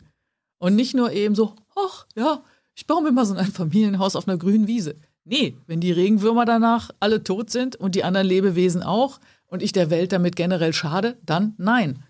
Also wir müssen uns ein bisschen abgewöhnen, dieses spontane, ich mach mal irgendwie. Dafür sind wir jetzt so viele Menschen hier. Das ist so meine individuelle Freiheit, wenn ich, wenn mir die Würmer Ja, ja. scheißegal sind, wenn ich das da bauen möchte und mein PVC-Bodenbelag halt alle zehn Jahre Ja. austauschen möchte. Aber ich finde das interessant, das mit zu Ende denken. Gibt es noch andere Beispiele außer dem beim Bodenbelag? Also Sachen so ein Haus bauen und so weiter, was, was, woran muss man dann noch so denken? Wenn man ehrlich ist beim Bauen? Ja, also zum Beispiel, ich, äh, wenn man die Entscheidung hat, welches Fenster wähle ich? Die billigsten Fenster sind PVC-Fenster. Also Polyvinylchlorid. Vinyl klingt nach alter Schallplatte. Ja. Er ist aber giftig. Oh Gott. Ja, nee, nee. Also, das ist, ist schwierig. Also zumindest im Brandfall ist es extrem toxisch und äh, es dünstet auf die Dauer einfach auch Weichmacher aus. Also um Kunststoffe überhaupt in die Form zu kriegen, werden da Weichmacher zugesetzt und die dünsten über eine Zeit lang aus. Das kann man auch daran merken, dass Kunststoffe, die alt geworden sind, die sind spröde, die brechen schnell. So, und das geht natürlich auch in die Raumluft, das atme ich alles ein. Ähm, so, aber davon abgesehen, wenn ich jetzt wirklich die Entscheidung habe, nehme ich das billige PVC-Fenster oder nehme ich Holz oder nehme ich Metall, dann bitte Holz oder Metall. Weil diese beiden sind einfach wirklich auf gleicher Ebene recyclingfähig. Der Kunststoff ist ein Downcycling-Produkt. Und Erdöl, Zum Beispiel, Erdölprodukt. Ne? ja, das sowieso, genau. Also hat erstmal CO2 in die Luft geblasen. Und wenn ich es dann jetzt recycle, dann wird es auch zum Beispiel ähm, für den inneren Kern neuer Kunststofffenster nochmal eingesetzt, aber zum Beispiel schon nicht mehr für die äußeren Deckschalen, weil eben die Leistungsfähigkeit dieses Kunststoffs mit jedem Recyclingvorgang sinkt. Und es ist bei Stahl zum Beispiel anders. Und bei Holz auch. Ich meine, die Natur macht ja die ganze Zeit schon diesen biotischen Kreislauf, also von wachsen und wieder runterfallen, Blätter vergammeln und sind wieder so ein cooler Baum, wie es vorher derjenige war, von dem sie runtergefallen sind. Also der biotische Kreislauf ist sowieso super cool geschlossen, der einzig wahre. Und äh, ja, Metalle kann man aber auch sehr, sehr gut recyceln. Bodenbelag, Fenster, was gibt es noch? An problematischen Dingen so beim Bauen. Ne? Beim, beim zu Ende denken. Beim zu Ende denken. Ah ja, zum Beispiel sehr Äh, schön. was zu denkt, Ende ihr, denken. denkt ihr, ich will mein Haus, ich will das Haus meiner Eltern nicht haben, Ja. ich will jetzt gerade selbst bauen. Ja. Hier in Brandenburg irgendwo. Ich habe ein Grundstück geschenkt bekommen, weil Okay. äh, anders kann man sich das ja nicht leisten. Nee, Beim Bodenbelag sollte ich mir keinen PVC-Belag hin, hin, genau. Hinpacken. Wenn du einen Teppich möchtest, Keine dann- Kunststofffenster. Dann legst du dir zum Beispiel da ähm, Teppich, einen Teppich rein, der aus Teppichfliesen besteht. Also das war zu meiner Zeit noch, ich bin noch mit den Teppichfliesen groß geworden. Äh, Es ist schwierig für mich so, weil ich die Teppichfliese an sich fand ich immer total bieder und wollte die nicht haben. Aber ähm, das ist im Grunde genommen Unsinn, weil da hat sich schon so viel jetzt entwickelt und die Fliese an sich ist ja quasi ein modulares Maß, so 50 mal 50 Zentimeter meinetwegen. Und wenn ich, wenn du die jetzt in der Wohnung nicht mehr haben willst, dann legst du die eben in die nächste Wohnung rein. Du kannst, die sind nicht verklebt, ne? du kannst sie einfach so hochnehmen und woanders hinlegen, wenn du sie nicht verklebt hast. Und es gibt schon sehr findige Firmen, die Teppichfliesen ähm, herstellen ähm, und die nur verleihen. Das heißt, du müsstest dir den Boden auch gar nicht kaufen, sondern du leist dir den für zehn Jahre und nach zehn Jahren kommt die Firma an und sagt, guck mal hier, wir haben total coole neue Design. Äh, Sachen, schöne Farben, frische Farben. Wir nehmen dein altes Zeug wieder mit und legen dir dann wieder für die nächsten zehn Jahre wieder einen neuen coolen Teppichboden. Hab ich noch nie gehört. Ja, das würde ich an deiner Stelle trotzdem machen dann. Auch wenn es noch nicht gehört Teppich, Fenster, Bodenbelag, was noch? Bei dem, was unterm Boden ist, da würde ich auch ein bisschen aufpassen. Unterm Boden ist nämlich normalerweise ein Zementestrich. Ja. Ja, Zementestrich, ne, wir hatten ja das Thema Zement schon und die Nicht-Recyclingfähigkeit hatten wir auch schon. Also die Nachteile sind schon klar beschrieben. Was sind gute Alternativen? Wir haben schon ganz viel von den Eichendielen gesprochen. Die kann man zum Beispiel auf Lagerhölzern verschrauben und dann kann man das hinterher wieder auseinanderbauen und dann wiederverwenden. Da gibt es dafür auch prima so Fußbodenheizungssysteme. Das sind Kupferrohre eben aus Metall, also wertvoll, wieder, wiederverwertbar, also richtig cool recyclingfähig. Und da sind auch solche Leitbleche drauf aus Aluminium, sodass sie die Wärme auch sehr schön unter deinen coolen Eichendielen verteilen und die lassen sich ganz einfach auseinandernehmen. Ja, und dann kannst du das alles in seine Einzelteile, Sorten rein und dann kannst du es verkaufen. Ja, so sieht ein guter Fußboden aus. Wenn du aber keinen Holzboden magst, dann geht's auch anders. Es gibt auch einen, mein Lieblingsestrich ist der Gussasphaltestrich. Klingt erstmal nach Straßenbau. Ja, kommt auch so ähnlich auf der Baustelle an, also in einem großen Fahrzeug, was dampft und brodelt. Und ähm, da ist es so, dass die Leute dann teilweise auch noch ein bisschen, ja, handwerkliche Arbeit, also tragen da diesen Gussasphalt so brodelnd, dampfend mit 260 Grad heiß, tragen sie in das Gebäude und gießen es da auf deinem Boden aus. Mhm. Aber das Tolle ist, der ist irgendwie nach eigentlich sofort begehbar, sobald er erkaltet ist. Und er ist total recyclingfähig.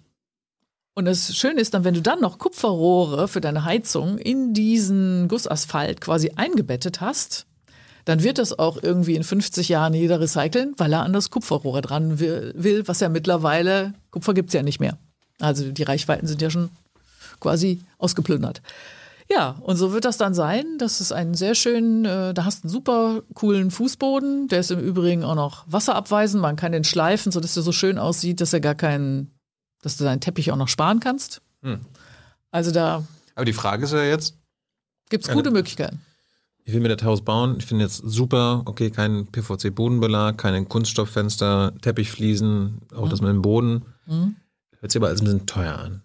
Und ich, jetzt, ich bin jetzt nicht reich. Ich, bin- ich, ich, äh, so viel Geld Ja. verdienen wir jetzt hier auch nicht. Ich will, ich, ich will so ganz normales Einfamilienhaus, so wie jeder andere Deutsche das davon auch träumt. Und es ist halt, hört sich jetzt an, als ob das doppelt so teuer werden würde. Und dann entscheide ich mich vielleicht doch für die klimaschädliche Variante, weil die anderen machen es Ja. ja auch.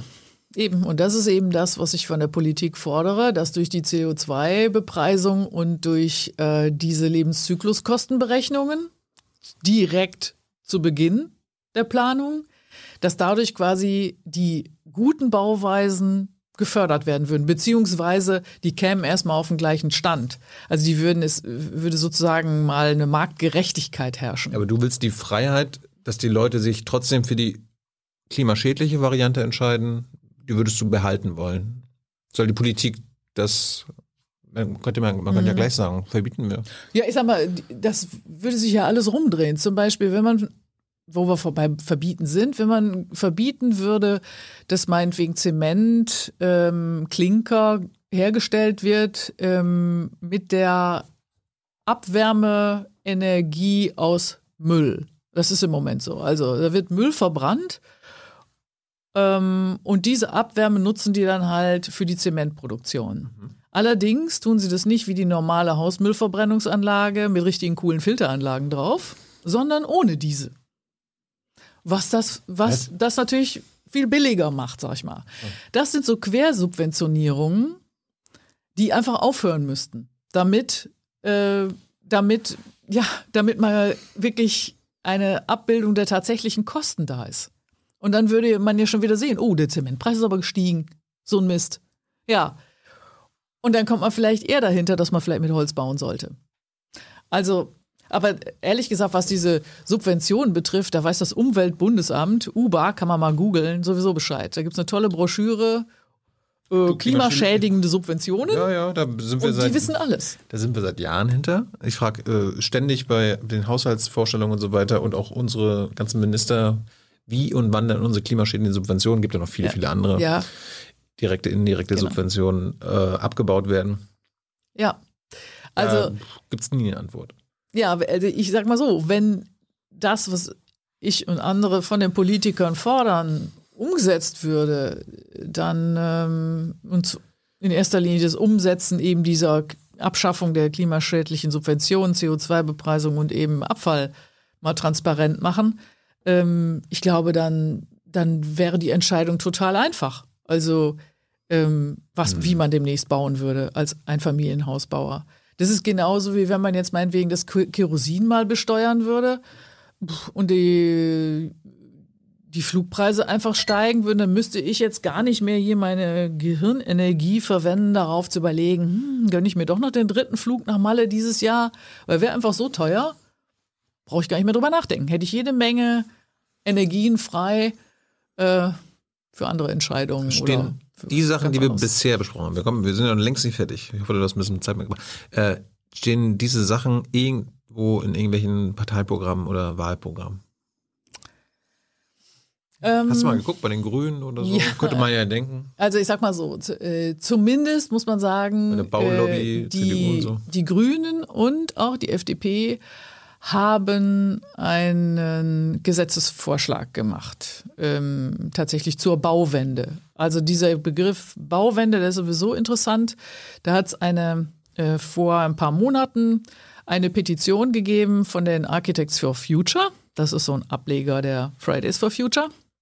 Und die haben quasi eine Petition ausgegeben, dass sich das Bauen ändern muss. Mit all diesen Dingen, die wir jetzt hier quasi auch besprechen. Mhm und ähm, haben halt eine Petition, einen Petitionsausschuss des Bundestages gestellt und hatten 60.000 Unterschriften auch dafür, äh, was ziemlich gut ist, äh, bekommen und durften dann quasi ihre Petition auch vor diesem Petitionsausschuss vorstellen. Und wenige Zeit später gab es zwei ähm, Gesetzesentwürfe, die ähm, abgelehnt wurden. Ja, die abgelehnt wurden, aber die erstmal auch kommentiert wurden. Und mhm. äh, die Grünen und die FDP haben beide einen eingereicht. Okay, in der Natur der Sache vielleicht. Ähm, ich habe den von der FDP kommentiert und den von den Grünen auch. War ich jetzt mit dem von der FDP, der ging mir halt nicht weit genug. Surprise. Ja. Ähm, und der von den Grünen, da wäre ich auch teilweise noch, äh, noch ein bisschen äh, strenger gewesen. Was haben die vergessen? Oh, das weiß ich jetzt im Einzelnen nicht okay. mehr. Du, das kannst du aber da das, nachgucken. Ist das nach, nachlesbar? Ja, das ist Hast nachlesbar. du eine Stellungnahme abgegeben oder was? Ja. Okay. Ja, das ist nachlesbar. Genau, ja. Okay, also die, äh, die also Parteien Beispiel, haben das auf dem Schirm. Ich glaube, was, was ich noch dachte, war, ähm, wieso ähm, steigen wir erst, ähm, wieso mit den Ölheizungen, also wieso verbieten wir die jetzt erst in ein paar Jahren und Gas, da äußern wir uns gar nicht zu. Dänemark hat äh, schon vor einiger Zeit gesagt, zum Heizen von, von Räumen äh, ist, es ist es nicht mehr erlaubt. Also weder Öl noch Gas. Einfach verbieten. So. Das kam da zum Beispiel nicht drin vor. So können wir, so können wir froh sein, dass Dänemark, erinnere. Können wir froh sein, dass Dänemark uns die Nord Stream 2 Transport, den Transportweg erlaubt hat. Ne? Ist, ja, ist ja Erdgas. Ja. Äh, wir waren jetzt immer noch bei Abfallressourcen, was man da politisch machen könnte. Was ist mit Zink und Kupfer? Äh, kann, man, kann man verbieten, dass wir das abbauen oder äh, importieren, damit wir das nicht mehr nutzen? Oder wie schaffen wir, dass wir weniger Zink und Kupfer? Oder müssen wir jetzt aber warten, ja. bis das ja. alles leer, äh, leer ist? Also ich sag mal so, das, was, wir bauen das ja teilweise in anderen Kontinenten ab und das natürlich auch unter schlechten Arbeitsbedingungen. Das kommt ja noch mit dazu. Jetzt wahrscheinlich Afrika, Südamerika und Asien. Genau, oder? genau. Mhm. Und ähm, letztendlich ähm, verstehe ich aber auch teilweise die Baustoffhersteller nicht, die bisher mit Metallen umgehen, dass sie nicht dieses Prinzip des Verleihens machen. Also wir haben ja jetzt schon, sage ich mal, so viel Ressourcen aus anderen Ländern hier hingekarrt. Mhm. Warum sagen die nicht, okay, also mein äh, Aluminiumfenster, das verleihe ich dir für 40 Jahre oder 50 Jahre und danach, klar, dann höre ich immer aus der Industrie, ja, yeah, nee, unsere Produkte halten ja so lange. Puh, wer weiß, ob es uns in 50 Jahren überhaupt noch gibt, ne? Also da müsste man sicherlich ein bisschen, anders als beim Teppichboden, ne, wo ich weiß, so nach zehn Jahren hm, ist er durchgelatscht. Ne? Oder die Leute können es einfach nicht mehr haben, wie es aussieht. Also wollen da sowieso eine Veränderung haben. Das ist natürlich bei diesen langfristig genutzten Produkten schwierig. Aber im Grunde genommen verstehe ich es eigentlich gar nicht, dass wenn man sich jetzt schon auf Kosten anderer Länder, sag ich mal, bereichert hat, dass man nicht den Anspruch hat, das Material jetzt auch hier zu lassen in Deutschland. Wenn man mhm. schon geklaut hat, dann doch auch lieber jetzt hier lassen, anstatt dann den Exportweltmeister zu geben. Also allein die ganzen Alufelgen, die jetzt alle mit allen SUVs jetzt nach China schon wieder gehen. Ne? Mhm. Also, hm, ich weiß nicht, ich würde jetzt eher versuchen hier, wenn ich so ein Unternehmer wäre, versuchen, meinen eigenen Stoffkreislauf irgendwie aufzubauen. Ob das wirklich eigentlich sein darf, also meiner Meinung nach nicht. Aber meiner Meinung nach dürfte man auch keinen Boden besitzen. Also den dürfte man auch nur leihen. Uiuiui. Ja, ja. Also ich sag mal so. Jetzt kommen Fragen, pass mal auf. Ja, das kann sein. Also ich sag mal so, ne, energetisch gesehen ist die Erde ja ein offenes System. Ne? Die Sonne scheint sowieso, die Wellen, aus denen man irgendwie Energie erzeugen, der Wind. So, energetisch ist alles kein Problem. Aber Boden, Wasser und, sag ich mal, Boden, Wasser und Luft, und mit Boden meine ich eben auch Erze und so weiter, Bodenschätze, ähm, da ist die Erde ja ein geschlossenes System.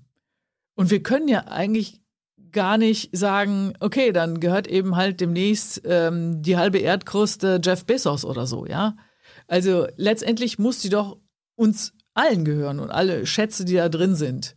Oder die Pflanzen, die darauf wachsen, auf diesem Stück Boden. Ja, aber wir alle, also das Land hat dann Jeff Bezos das demokratisch verkauft. Also sich demokratisch entschieden, das an ihn zu verkaufen. Ja, ist das wirklich so? Weiß Hast du nicht. als Bürger schon mal zugestimmt, dass irgendwie irgendein Investor aus China hier einen Häuserblock kauft? Ich kann mich gar nicht dran erinnern, dass ich da je Ja gesagt hätte. Oder dass die Brandenburger Elon Musk erlaubt haben, eine Fabrik zu bauen? Nee. Ja, hast du auch nicht zugestimmt? Hm. Haben sie nicht gefragt. Gibt, dafür gibt es ja Gesetze. Dafür haben wir unsere Repräsentanten, die diese Gesetze Mhm. machen. Genau, ja, über die hatten wir ja schon vorhin viel gesprochen. Dass wir uns von denen so ein bisschen einiges wünschen würden. So, wir waren jetzt bei schwierigen Entscheidungen in Sachen Klimaneutralität. Da Ja. waren wir, hatten wir ja mit den CO2-Preis das besprochen. Wir waren beim Abfall und Ressourcen. Mhm. Ne, und haben jetzt über PVC-Belag, Teppich, Fliesen. Ich würde gerne noch was, mir fällt gerade noch was ein, wenn ich das noch Du, wir- einschieben wir sind- darf. Ja. Ich möchte noch mal einmal zum Beton zurück, weil das ist eine interessante Sache. Ähm, die Schweiz zum Beispiel erlaubt einen Anteil an rezyklierter Gesteinskörnung im Beton von 90 Prozent. Was rezykliert? Also quasi an Betonbruch, an rezykliertem Material.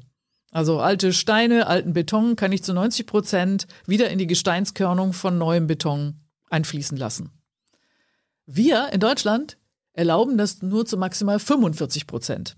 Also ich habe ja, ähm, wenn ich eine Betonwand gießen will, dann brauche ich eben diese Gesteinskörnung neu als Kies oder rezykliert eben als vor abgebrochene Betonwand meinetwegen. Und dann kommt noch der Zement dazu, der das zusammenklebt. So. Und in Deutschland darf man aber nur 45 Prozent maximal rezyklierte Gesteinskörnung verwenden. Warum? Ja, das weiß ich nicht. Also, weil, ich sag mal so, in der Schweiz hält ja auch der Beton mit 90 Prozent Recycling-Gesteinskörnung, auch vielleicht mit 100. Das heißt also, hier gibt es eine Lobby, ich würde jetzt mal behaupten, der Kiesgrubenbesitzer, die gerne ihren noch vorhandenen neuen Kies verkaufen möchte. Und dass es deshalb nicht funktioniert. Ich weiß es nicht. Aber das sind natürlich so Regelungen, die stellen die Verbände teilweise auch unter sich auf, die Lobbyverbände. Und die sind natürlich wirklich sehr ungünstig. Also Für also sie sind sowas von gar nicht nachhaltig. Also wenn man sich dann auch überlegt, dass der deutsche Wald äh, zu großen Teilen auf Kiesvorkommen steht, das hat was mit der Eiszeit zu tun, weil hier das ganze, als sich hier so die Eisberge drüber geschoben haben, haben wir halt ziemlich viele Kiesvorkommen und da steht der deutsche Wald drauf. Und wenn jetzt auch noch Kleinwaldbesitzer auf die Idee kämen, ach, ich brauche eigentlich mal für übermorgen eine schnelle Mark, ich muss noch mal einmal nach Tahiti fliegen, also mache ich meinen Wald platt und koffer jetzt da mal den Kies aus. Äh, sowas muss man auch einfach verbieten. Also das geht nicht. Und also da, da gehört wirklich ein, ein Stopp drauf, dass man ähm, solche äh, Flächen wie Wald, die regenerierfähig sind, nicht mehr so platt machen darf, wie man es darf. Und ähm, also das muss man auf jeden Fall verhindern. Da kommen mit Sicherheit einige drauf. Und das andere ist eben, dass man sich wirklich fragt, warum gibt es bei uns die Beschränkung auf 45 Prozent Recyclinggestein? Keine Ahnung. Muss ich mal mit dem Kiesgrubenindustriellen sprechen. Ja, Zementindustrie haben wir schon aufgeschrieben. Kiesgrubenindustrie, das wird hier, das werden lustige Interviewserien bald. ja, das ist vielleicht Vielleicht musst du dich mal mit Seehofer zusammenbringen, das ist unser Bauminister. Ja, gerne. Der hat zugesagt, der kommt noch vor der Wahl. Ja, das ist doch schön. Da hast du ja jetzt schon jede Menge Stoff. Ja, aber, ja, aber es macht jetzt, bei, bei ihm macht es jetzt ja wenig Sinn. Der ist, ja, der ist jetzt ja durch. Also der, Ja, da gibt es richtig. auch keine Parlamentsentscheidung mehr. Vielleicht müssen wir auf den nächsten Bauminister oder die nächste Bauministerin warten. Dann Ja. bringen wir dich mit ihr oder ihm zusammen. Das wäre sehr gut. Das fände ich toll. Ich Äh, bringe noch ein paar Kollegen mit. Bevor wir gleich mit bin den ja nicht die anderen, einzig Erleuchtete. bevor wir jetzt gleich mit den anderen beiden Säulen weitermachen, könnte man, also gibt es Baustoffe, die man nur, in, also die man auch in Deutschland findet, so dass ich quasi ein Haus bauen kann mit nur Ressourcen und Materialien aus Deutschland. Damit Ja, wir jetzt nichts irgendwie importieren müssen und so weiter und so fort. Ja, klar. Also, das können wir auf jeden Fall machen. Also, es basiert natürlich in erster Linie jetzt auf nachwachsenden Rohstoffen dann, ne? Weil Wald haben wir ja ordentlich in Deutschland. 30 Prozent unserer Fläche sind mit Wald bedeckt. Und ähm, du kannst ja auch aus äh, jede Menge aus Hanf, aber auch aus deinen alten Jeans kannst du Wärmedämmung machen und so weiter. Also, das ähm, Würde man, glaube ich, schon hinkriegen, ja. Gut, wir kommen zur dritten Säule. mit den- Regional bauen. Wir kommen zu der dritten Säule, ne, wo die schwierigen Entscheidungen sind. Schad, Schadstoffe reduzieren und äh, alles recycelfähig machen. Was braucht es denn da von der Politik konkret? Was müssen die beschließen, damit du und deine MitstreiterInnen happy sind? Mhm. Aber nur Schadstoffe verbieten, kann es ja nicht sein. Warum nicht? Muss ich mal andersrum Okay, fragen. Ja, was- nicht? Also, weil du sonst bei Verbieten immer so ein bisschen vorsichtig warst, aber ja. was für Schadstoffe müssen wir denn da verbieten? Oh, das sind sehr viele. Ähm, Also vielleicht welche, die man kennt. also, ähm, naja, dieses HBCD zum Beispiel hat Nachfolger. Nachfolger, Ersatzstoffe. HBCD war das, Das, was, was, man in den, Dämmungen, Dämmstoffen reinmacht. Genau, Okay. das hat so Nachfolger, die sind auch nicht viel besser. Dann zum Beispiel Bisphenol A ist auch so ein Stoff, den man halt zum Beispiel in Kunststoffprodukten findet, aus denen man mh, sehr leichte Fassadentafeln machen kann. Also die sind, die sehen so ein bisschen aus, also wie milchiges Glas oder so. So, und dieses Bisphenol A, das ist das Zeug, was auch in den Kassenbons bis vor kurzem Jahr noch erlaubt war Hm. die im Übrigen jede Verkäufer, jede Verkäuferin in der Hand hat und über die Haut aufnimmt. Das ist auch sehr giftig. Kann man auch beim Umweltbundesamt mal schön googeln. Und ähm, das sollte natürlich auch nicht weiter in unseren Bauprodukten drin sein dürfen. Ne? Ähm, ja, letztendlich, ähm, Aber w- wenn man diese Schadstoffe. die erfinden die auch teilweise ja ständig neu für irgendwas. ja, aber kann man, kann man Alleine die, das sollte man unterbinden. ja, aber kann man die Erfinder nicht dazu äh, verpflichten, okay, wenn irgendwas Neues erfindet, darf das nicht schädlich sein. Genau. So würde ich es auch machen. Genau. Also wenn ihr ein neues Produkt auf den Markt bringt, dann darf es auf keinen Fall umweltschädlich oder gesundheitsschädlich für Mensch und Tier sein. Genau. Das, Das nachweisen. mich wundert gerade, dass es das an sich noch gar nicht gibt im Jahr 2021. Ja, das ist so äh, naheliegend, Äh, oder? Da, nein, das ist deshalb nicht naheliegend, weil es natürlich auch Materialien gibt, die sind von sich aus ein bisschen giftig. Also zum Beispiel, wir haben vorhin äh, gesprochen über Kupfer. So, Kupfer, ähm, ich weiß nicht, ob deine Eltern auch schon mal versucht haben, Nachbars Baum zu killen. Nein. Nein, ne, da, da, da schlug man, da hat man früher versucht, indem man so Kupfernägel da reingeschlagen hat, die der Nachbar kaum gesehen hat, und dann sind die daran äh, kaputt gegangen. Naja, oder auch nicht.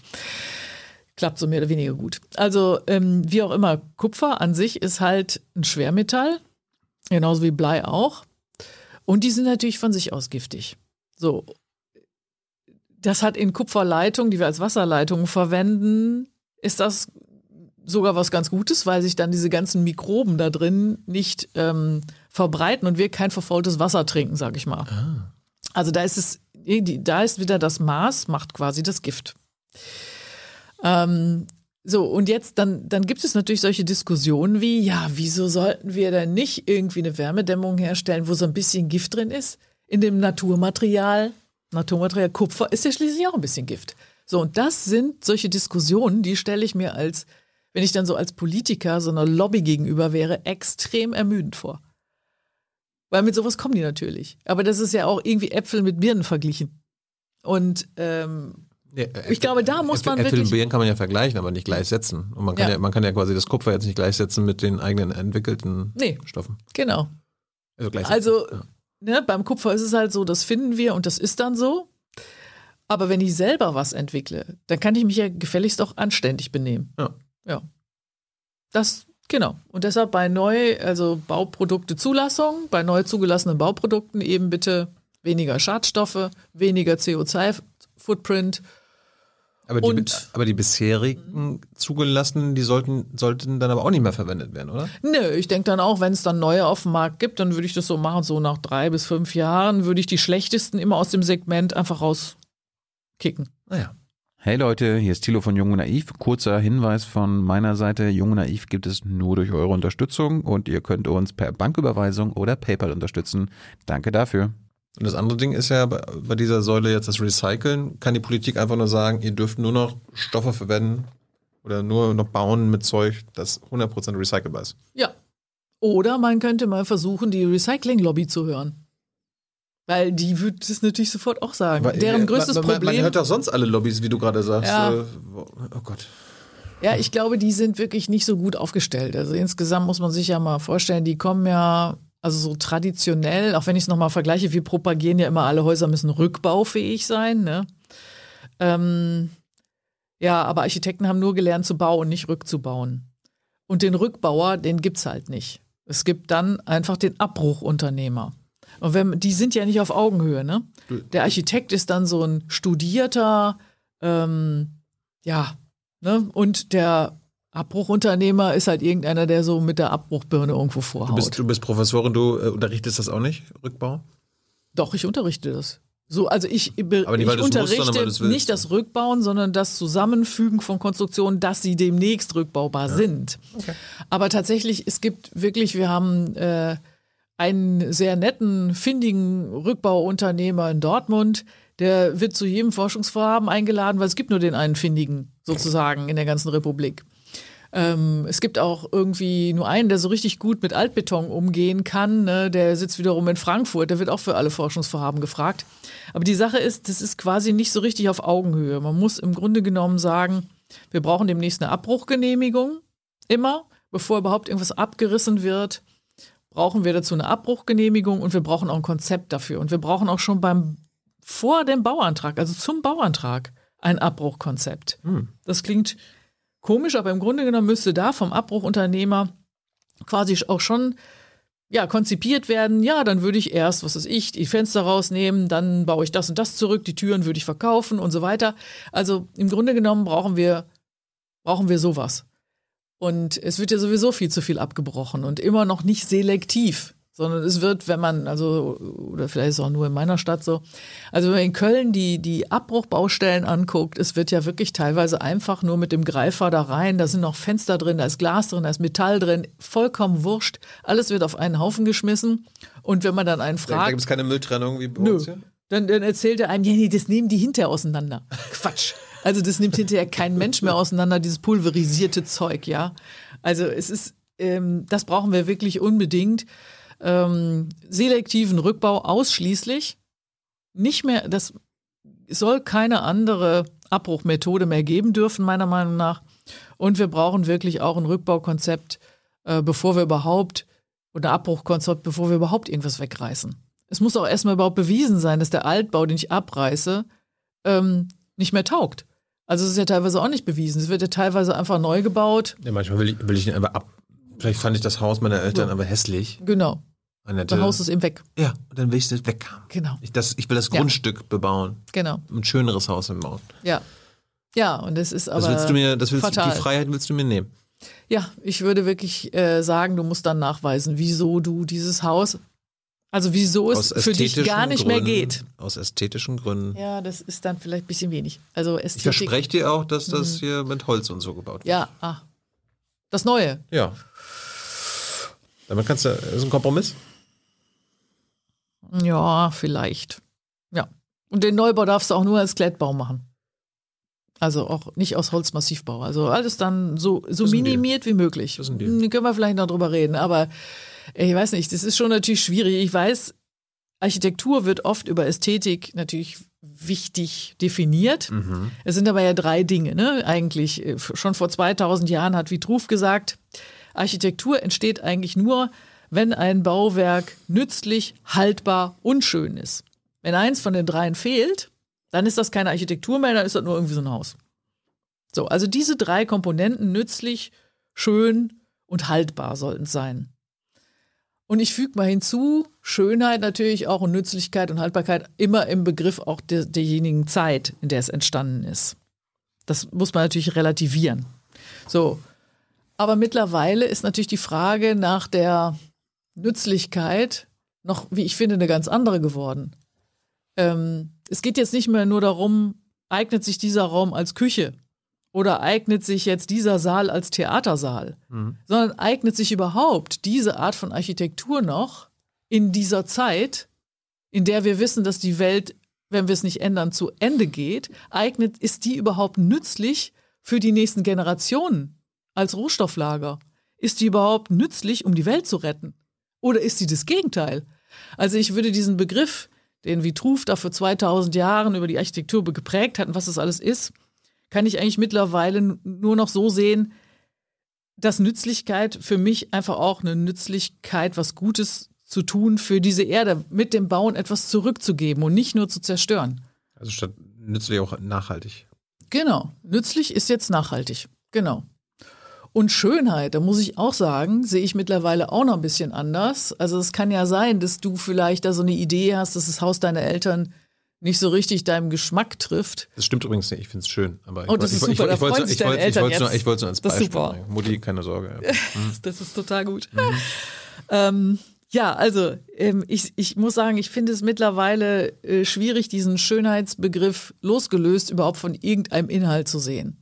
Also ähm, wenn du meinetwegen heute rosa schön findest, dann würde das heißen, dein nächstes Haus ist dann rosa. So, ne?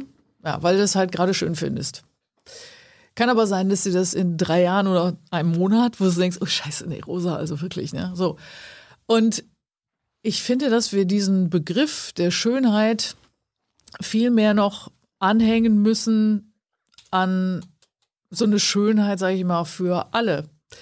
Also es kann eigentlich für mich zum Beispiel nichts mehr schön sein, was gleichzeitig andere Dinge zerstört.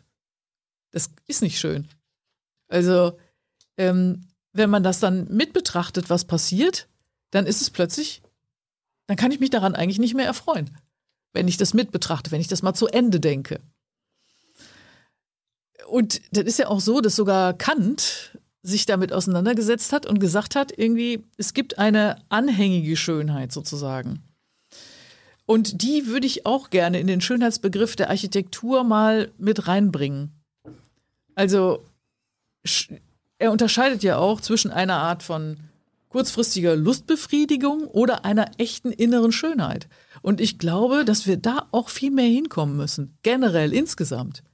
Also das ist schon auch so, wenn du schon weißt, vielleicht, ähm, also der unverpackte Spinat vom Markt sollte dir eigentlich besser schmecken als der, gibt's jetzt gar nicht, plastikverpackte, wo jedes einzelne Spinatblatt einzeln verpackt ist aus dem Supermarkt. Das gibt's jetzt nicht. Aber ähm, ich finde diese, die, dieses Empfinden, was ist schön, was ist nicht schön. Ich meine, wir spüren das doch alle, dass es so nicht richtig ist, was wir machen. Dass es alles ehrlich gesagt Mist ist.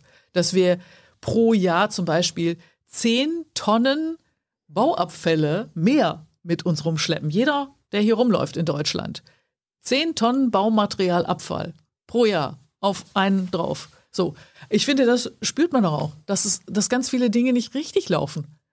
Oder dass hier die Luft auch teilweise wirklich schlecht ist und nicht nur unter so einer Maske. Wir produzieren 800 Millionen Tonnen Bauabfall jedes Jahr in Deutschland.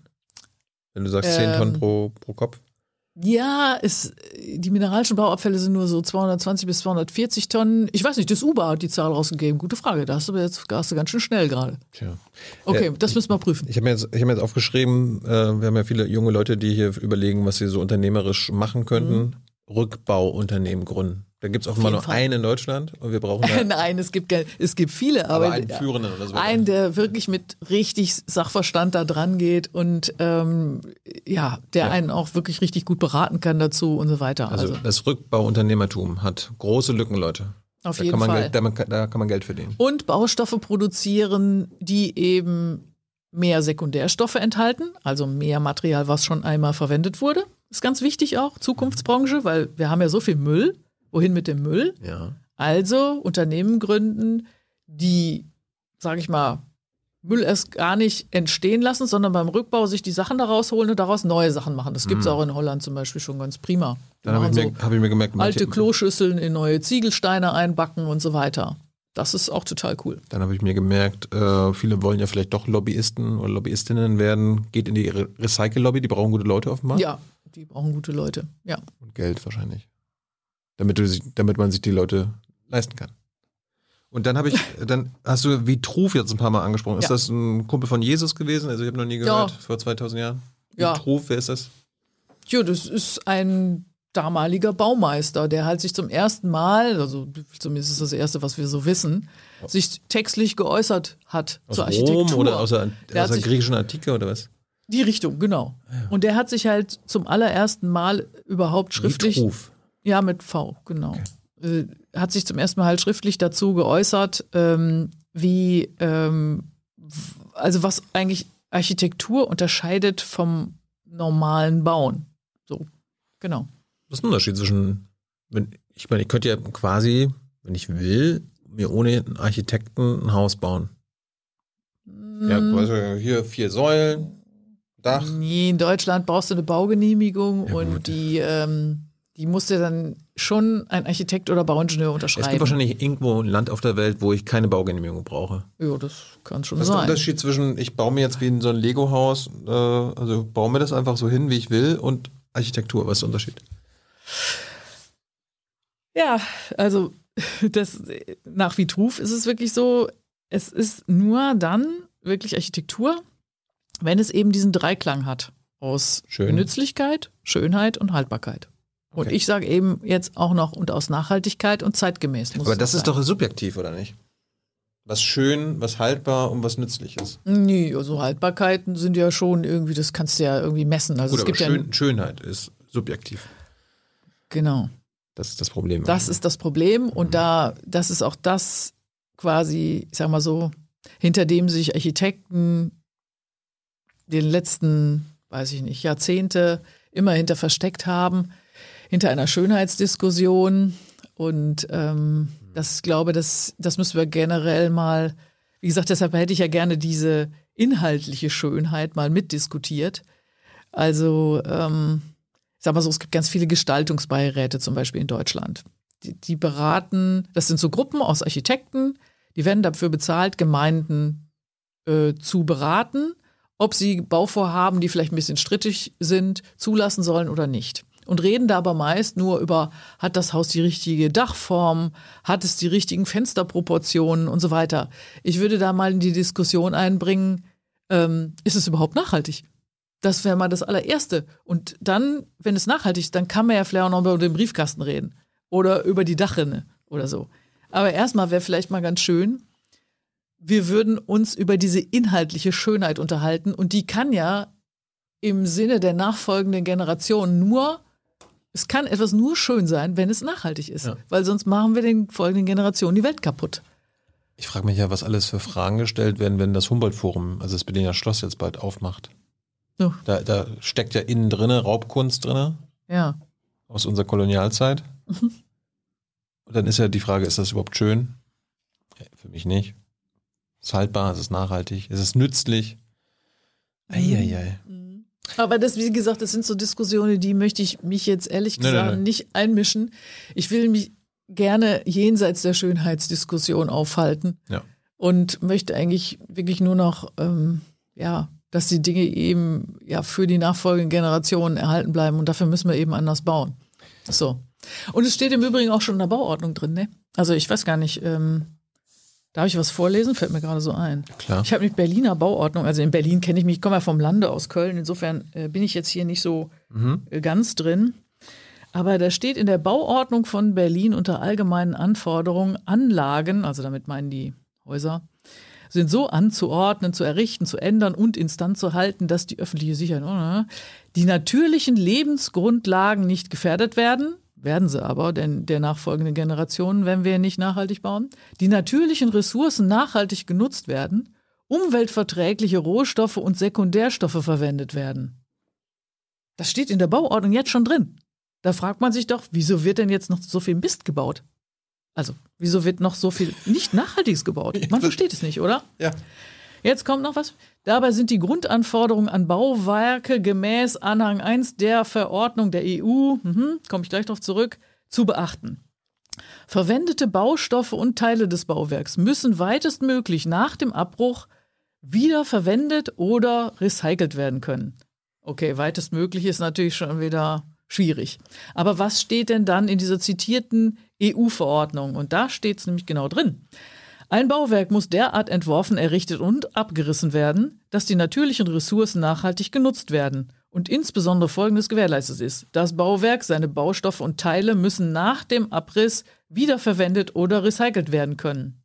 Aber was willst du denn, Annette? Ja, steht doch das schon alles Bauwerk muss dauerhaft sein, das Bauwerk muss umweltverträgliche Rohstoffe und Die Sekundärstoffe Politik hat ihre. Hausaufgaben gemacht. Was willst du denn? Nee, macht sie eben nicht. Es gibt Gesetze und die werden einfach hingeschrieben und dann guckt keiner mehr, ob die eingehalten werden. Das ist wie, wenn ich eine rote Ampel aufstelle und dann so jedem sagt, ist egal, welches Licht da leuchtet, kannst ruhig fahren, ist egal. Ja, aber es muss doch, wer, wer, Ja. wer überprüft dann das? Es muss doch Ja, Baugenehmigung d- natürlich. geben. Ja, da sitzen jede Menge Beamte. Die, die, die, die müssen doch nach ja, Recht aber, und Gesetz oh, handeln. Ja, tun die vielleicht auch, aber vielleicht nicht, vielleicht nicht nach Paragraph 3 der Bauordnung. Weiß nicht. Nach irgendwelchen anderen Paragraphen in dieser Bauordnung gucken die vielleicht. Ist das nur in Berlin so oder auch? Äh, Nein, also die Bauordnungen unterscheiden sich ein bisschen. Ähm, die Berliner Bauordnung ist in der Richtung Nachhaltigkeit ein bisschen besser, zum Beispiel als die nordrhein-westfälische. Ähm, es ist so, es gibt Musterbauordnung, es gibt eine Musterbauordnung, aber eigentlich ist dieses Baugesetz der, der ist Ländersache so ein bisschen. Und wie Schule auch und so. Und deshalb unterscheiden die sich ein bisschen. Und deshalb haben Architects for Future jetzt zum Beispiel ähm, tatsächlich eine äh, oder werden das noch machen, eine Novellierung dieser Musterbauordnung gefordert, weil da eben zu wenig noch drin ist Richtung äh, Nachhaltigkeit. Es gibt noch ein anderes interessantes Gesetz, was man jetzt auch sofort machen könnte, nämlich ein Gesetz, das nennt sich Kreislaufwirtschaftsgesetz. Und da stehen in Paragraphen 23 und 25 drin, dass eigentlich alle Produkte, die auf den Markt kommen, recyclingfähig sein sollen, wiederverwendbar, langlebig, schadstoffreduziert, reparaturfreudig und alles. Und da steht da drin, dass die Bundesregierung ermächtigt wird, ein Verkehr in ein Inverkehr bringen neuer Baustoffe eben nur bei oder anderer Stoffe nur bei Rücknahme äh, überhaupt zu gestatten. Also quasi nur, wenn, wenn, dein, wenn du dein Produkt, was du auf den Markt schmeißt, zurücknimmst, würde es gestattet werden können. Oder wenn es anerkannte flächendeckende Sammelsysteme gibt. Zum Beispiel, wenn du hier ein neues Glas auf den Markt bringst und das kommt hinterher ins Altglas, dann ist es ein anerkanntes flächendeckendes Sammelsystem, also dürftest du auch ein neues Glas auf den Markt bringen. Oder wenn es Pfandsysteme gibt. Ne? Oder wenn es wirklich umweltverträglich beseitigt werden kann. Also dieses umweltverträglich beseitigen ist natürlich schon wieder ein Problem. Würde aber im Umkehrschluss heißen, es dürfen im Grunde genommen keine Schadstoffe drin sein. Und dieses Kreislaufwirtschaftsgesetz gibt es schon sehr lange, wurde auch nochmal novelliert. Aber wenn die Bundesregierung ermächtigt wird, das ist schön, aber wenn sie dann ihre Macht nicht ausübt, dann bringt es gar nichts. Wie gesagt, die rote Ampel aufgestellt und dann gesagt, könnt ruhig fahren. Weil die Bundesregierung sagt, der Markt regelt das oder was? Der Markt wird schon wissen, was. Ja, der Markt. Ich bin kein Fan vom, vom Baumarkt. Ich sag mal so, ich muss mir schon jeden Abend, ich bin auch so ein öffentlich-rechtlicher Fernsehgucker, muss mir schon jeden Abend Börse vor acht angucken, dann muss ich mir Börse in Nachrichten angucken. Also Markt habe ich eigentlich rund um die Ohren, werde ich da quasi Gehirn gewaschen, dass der Markt so irre wichtig ist. Ehrlich gesagt, ich glaube, ich finde Bienen wichtiger. Weil wir, wir sterben aus, wir sind so dumm. Wenn wir das jetzt nicht lernen, dann sterben wir aus. Da sind wir bei der vierten äh, Säule noch, wo die Politik was machen kann, ja bei der Flächenversiegelung. Wird ja den Bienen auch helfen. Ja, Würde es jetzt einfach nur helfen, wenn der, äh, wenn die Bundesregierung oder das Parlament sagt, okay, wir äh, versiegeln keine Flächen mehr. Ja, also ich würde sagen, zumindest bei den äh, Gemeinden, die keinen Zug, Zug, Zuzug an Einwohnern ähm, im Moment nachweisen können, also auch keinen Druck darauf, äh, und wo es auch noch Flächen gibt, die unbebaut sind, also die schon ausgewiesen sind als Baugebiete, ähm, die aber noch nicht gefüllt sind, da würde ich sagen, ja, wozu denn noch neue Flächen ausweisen? Und es ist aber jetzt zum Beispiel wieder so, dass äh, Bürgermeister von und Bürgermeisterinnen natürlich auch von Gemeinden ähm, wieder nochmal neue Flächen ausweisen dürfen für Baugebiete. Und ich muss sagen, also ich komme ja aus dem Ruhrgebiet und lehre ja auch in Wuppertal und es gibt da ja halt jede Menge alte Flächen aus äh, Gewerbeflächen meinetwegen und die stehen, die werden, ja, das, die sind da wahrscheinlich auch schadstoffbelastet, ist ja klar, ähm, durch die Schwerindustrie und so weiter. Und anstatt sich jetzt die vorzunehmen und die wieder instand zu setzen und darauf neu zu bauen, ähm, ist es ja so, dass neue Gewerbegebiete ausgeschildert werden, weil die meinetwegen nur einen Kilometer von der Autobahn entfernt sind. Die anderen Gewerbegebiete waren ja dann eher schon innerstädtisch und nah. Ja gut, Dabei, wenn ich da jetzt ein Gewerbegebiet drin habe, dann entstehen natürlich Mobilitätsemissionen. Also die LKWs fahren dann in die Stadt. Das findet man auch blöd. Ja klar, aber mit Elektromobilität wäre das vielleicht auch gar kein Problem mehr. Oder wieder mehr Güter auf die Schiene. Also so hängt natürlich alles mit allem zusammen. Aber ist doch auch logisch, dass mir ein Arbeitsplatz, wenn ich in so einem Gewerbegebiet arbeite, lieber ist, mitten in Wuppertal, als irgendwie draußen vor der Tür ein Kilometer von der Autobahn. Wenn ich in Wuppertal wohne, könnte ich mit dem Fahrrad dahin fahren zu meinem coolen neuen Gewerbegebiet mhm. oder also oder ich auch wenn ich da meinetwegen ein Familienhäuschen drauf bauen würde auf dieser ehemaligen Brachfläche, auch da muss ich sagen, sind die mir die innerstädtisch doch viel lieber. Dann kann ich da mit meiner Schubkarre für die Kinder losfahren und äh, kann die zum Kindergarten bringen, ruckzuck. Und ich brauche nicht mit dem Auto fahren, muss die nicht mit dem SUV in die Schule bringen, ne? da können die zu Fuß hingehen und so weiter. Also dieses außerhalb ähm, der bestehenden, gut funktionierenden Stadt neue Flächen irgendwie zu generieren, das ist wirklich problematisch. Ich habe am Ende nochmal so fünf bis zehn crazy Fragen wahrscheinlich, wo du denkst, oh Gott, was sind das für Fragen? Aber die sind mir einfach nur gekommen ne?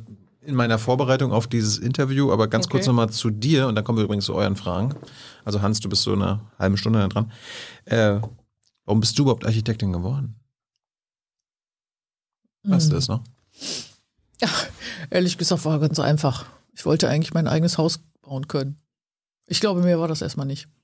Das war der Grund. Du hast Abi gemacht und hast überlegt, was kann ich studieren? Nee, das habe ich schon vorher, das, nee, das hatte ich schon mit 17 entschieden, dass ich das machen wollte. Warum? Ähm, also wie gesagt, ich glaube, die erste Geschichte war einfach nur, ich möchte gerne selber mir ein Haus bauen können. Hast du negative ähm, Erfahrungen gehabt, also dass deine Eltern ein Haus bauen lassen haben? Ja, die haben sich so, so, aber im Nachhinein echt nicht schlecht, so ein Fertigteil-Reihenhaus aus Holzmodulbauweise haben die sich bauen lassen. Und ähm, zu dem Zeitpunkt durfte ich, glaube ich, zum, hatte ich schon mal einmal das Badezimmer umgebaut zumindest. Das war meine erste Bauaufgabe. Nee, aber ich glaube es, ähm, also es ist wirklich so ein bisschen so eine, ja, fast schon kindliche Idee. Ich will mir mein Haus bauen können. Das war so das Erste. Und außerdem habe ich irre gerne gezeichnet, habe schon gerne mit äh, und gemalt und hatte schon mit ungefähr sechs Jahren mit meiner Freundin so eine Gewaltenaufteilung. Ich habe die Häuser gezeichnet und sie saß auf unserem, auf dem Nachbarbalkon. Wir waren in so einer Sozialbauwohnung, haben wir damals noch gewohnt. Und ich saß auf dem Balkon und habe gezeichnet. Und sie hatte auf ihrem Balkon eine alte Schreibmaschine und ein Plastiktelefon. Und sie hat die dann verkauft. Mit dem Plastiktelefon und dieser Schreibmaschine die Verträge gemacht und so. Da waren wir so sechs oder so, glaube ich. Hm? So, jetzt haben Sie wieder einige Fragen ergeben. Wann hast du denn dein erstes, dein, dein vielleicht einziges Haus gebaut? Mein erstes Haus, äh, also, nee, also ich dein, für mich, dein, dein eigenes. Nein, das ich habe kein eigenes Haus. Aber du wolltest ich wohne in einer Wohnung. aber du wolltest doch studieren, damit du dein eigenes Haus bauen kannst. Ja, ich hätte ja nicht gedacht, dass es so viel Spaß macht, auch für andere Leute Häuser zu bauen. Ich brauche kein eigenes Haus bauen, nee. Kommt das irgendwann noch? Kann es sein, dass du Nein, irgendwann nochmal dein nicht. eigenes Haus entwirfst? Nein, also ich würde, ich hätte ein Interesse Auch daran. Wenn es klimaneutral ist und so. Nein, nein. Also ich hätte, ja. nee, was, also ich hätte Lust, ein altes Haus umzubauen. Da hätte ich Lust zu. Ich melde mich, ähm, wenn meine ähm, Eltern mir meins, äh, das vererben. Genau. Also da, da, also alte Sachen umzubauen, wieder zu verwenden, Reuse, habe ich Lust zu, aber ich würde, glaube ich, also was Neues, ja, ich sag mal so, vielleicht so ein ja, das, so, was man so sagt, unter Tiny Houses, aber eigentlich auch nicht, weil diese, dieser Wunsch nach Tiny Houses und nach so einer Privatsphäre von so 40 Quadratmetern, das stelle ich dann irgendwo auf, wo ich will. Das geht ja so auch überhaupt nicht. Kriegst keine Baugenehmigung, kriegst keine Wasseranschlüsse und nix. Ist sehr schwierig. Ähm, also selbst das ist ja zusätzliche Wohnfläche. Ich wohne ja jetzt schon auf viel zu großer Fläche. Ich wollte gerade fragen. Seit meine Jungs alle weg sind, ähm, ja, wohne ich jetzt schon auf viel zu großer Fläche. Ich wohne alleine auf, in einer Wohnung. Das ist das Einzige, wo ich noch äh, gut mit bin, also mit, mit mir einverstanden bin, dass ich in einem Acht-Parteien-Haus wohne, was ohne mein Zutun 110 Jahre alt ist. Das finde ich total toll. Ansonsten habe ich hier echt die rote Karte im Grunde genommen, weil ich auf 150 Quadratmetern wohne. Und das geht so natürlich nicht, ne? Also das müsste man besteuern. Ich äh, bin der Meinung, dass das viel zu viel Fläche ist für eine Person und das müsste man ordentlich besteuern. Dieses Geld kann man dann für was Sinnvolles benutzen. Hol die Katzen. was für Eigenschaften sollte man als Architekt oder Architektin mitbringen? Was braucht man? Naja, gut, also ich glaube, ein bisschen eine kreative Begabung, die brauchen wir schon. Also ich sehe das so, wenn ich so meine Studierenden beobachte, die, die eine Vorstellung hatten von dem Beruf, aber denen so wirklich so eine Kreativität ähm, nicht gegeben ist, das ist halt auch mal, manchmal sind auch Sachen gegeben, ähm, das fällt dann unheimlich schwer. Das wird unheimlich schwer. Also man kann dann hinterher in die, ähm, in die Sparte eines Bau, Bauleiter, Bauleiterin gehen, Äh, da braucht man mit Sicherheit diese Kreativität vielleicht nicht mehr so doll. Aber ähm, davor, man muss ja erstmal ein ganzes Studium bewältigen. Und das muss ja auch Spaß machen oder sollte zumindest Spaß machen. Und man muss halt während des Studiums halt sehr viel entwerfen. Und, und wer da schon so nicht irgendwie so ein bisschen ein Händchen hat, das ist schwierig. Aber was, Gleichzeitig sollte man sehr offen sein, glaube ich. aber was muss man denn, wo muss man denn kreativ sein im Studium? Einfach nur so vier Wände sich irgendwie ausdenken, so ist so jetzt. Nee. Was, ist da, was ist jetzt da so kompliziert? Ist? Wo, wo ist die Kreativität gefragt? Ja, also, dass du zum Beispiel dir mal überlegst, wie, wie du den Ausblick lenkst, zum Beispiel. Also, wenn du da äh, eine Wohnung entwirfst, dann solltest du dir zum Beispiel auch Gedanken darüber machen, dass derjenige, der, der zu 90 Prozent leben wir, sind wir ja in Wohnungen, wir sind ja gar nicht mehr draußen. Wo gucke ich denn eigentlich hin, wenn ich dieses Fenster in der Wand positioniere?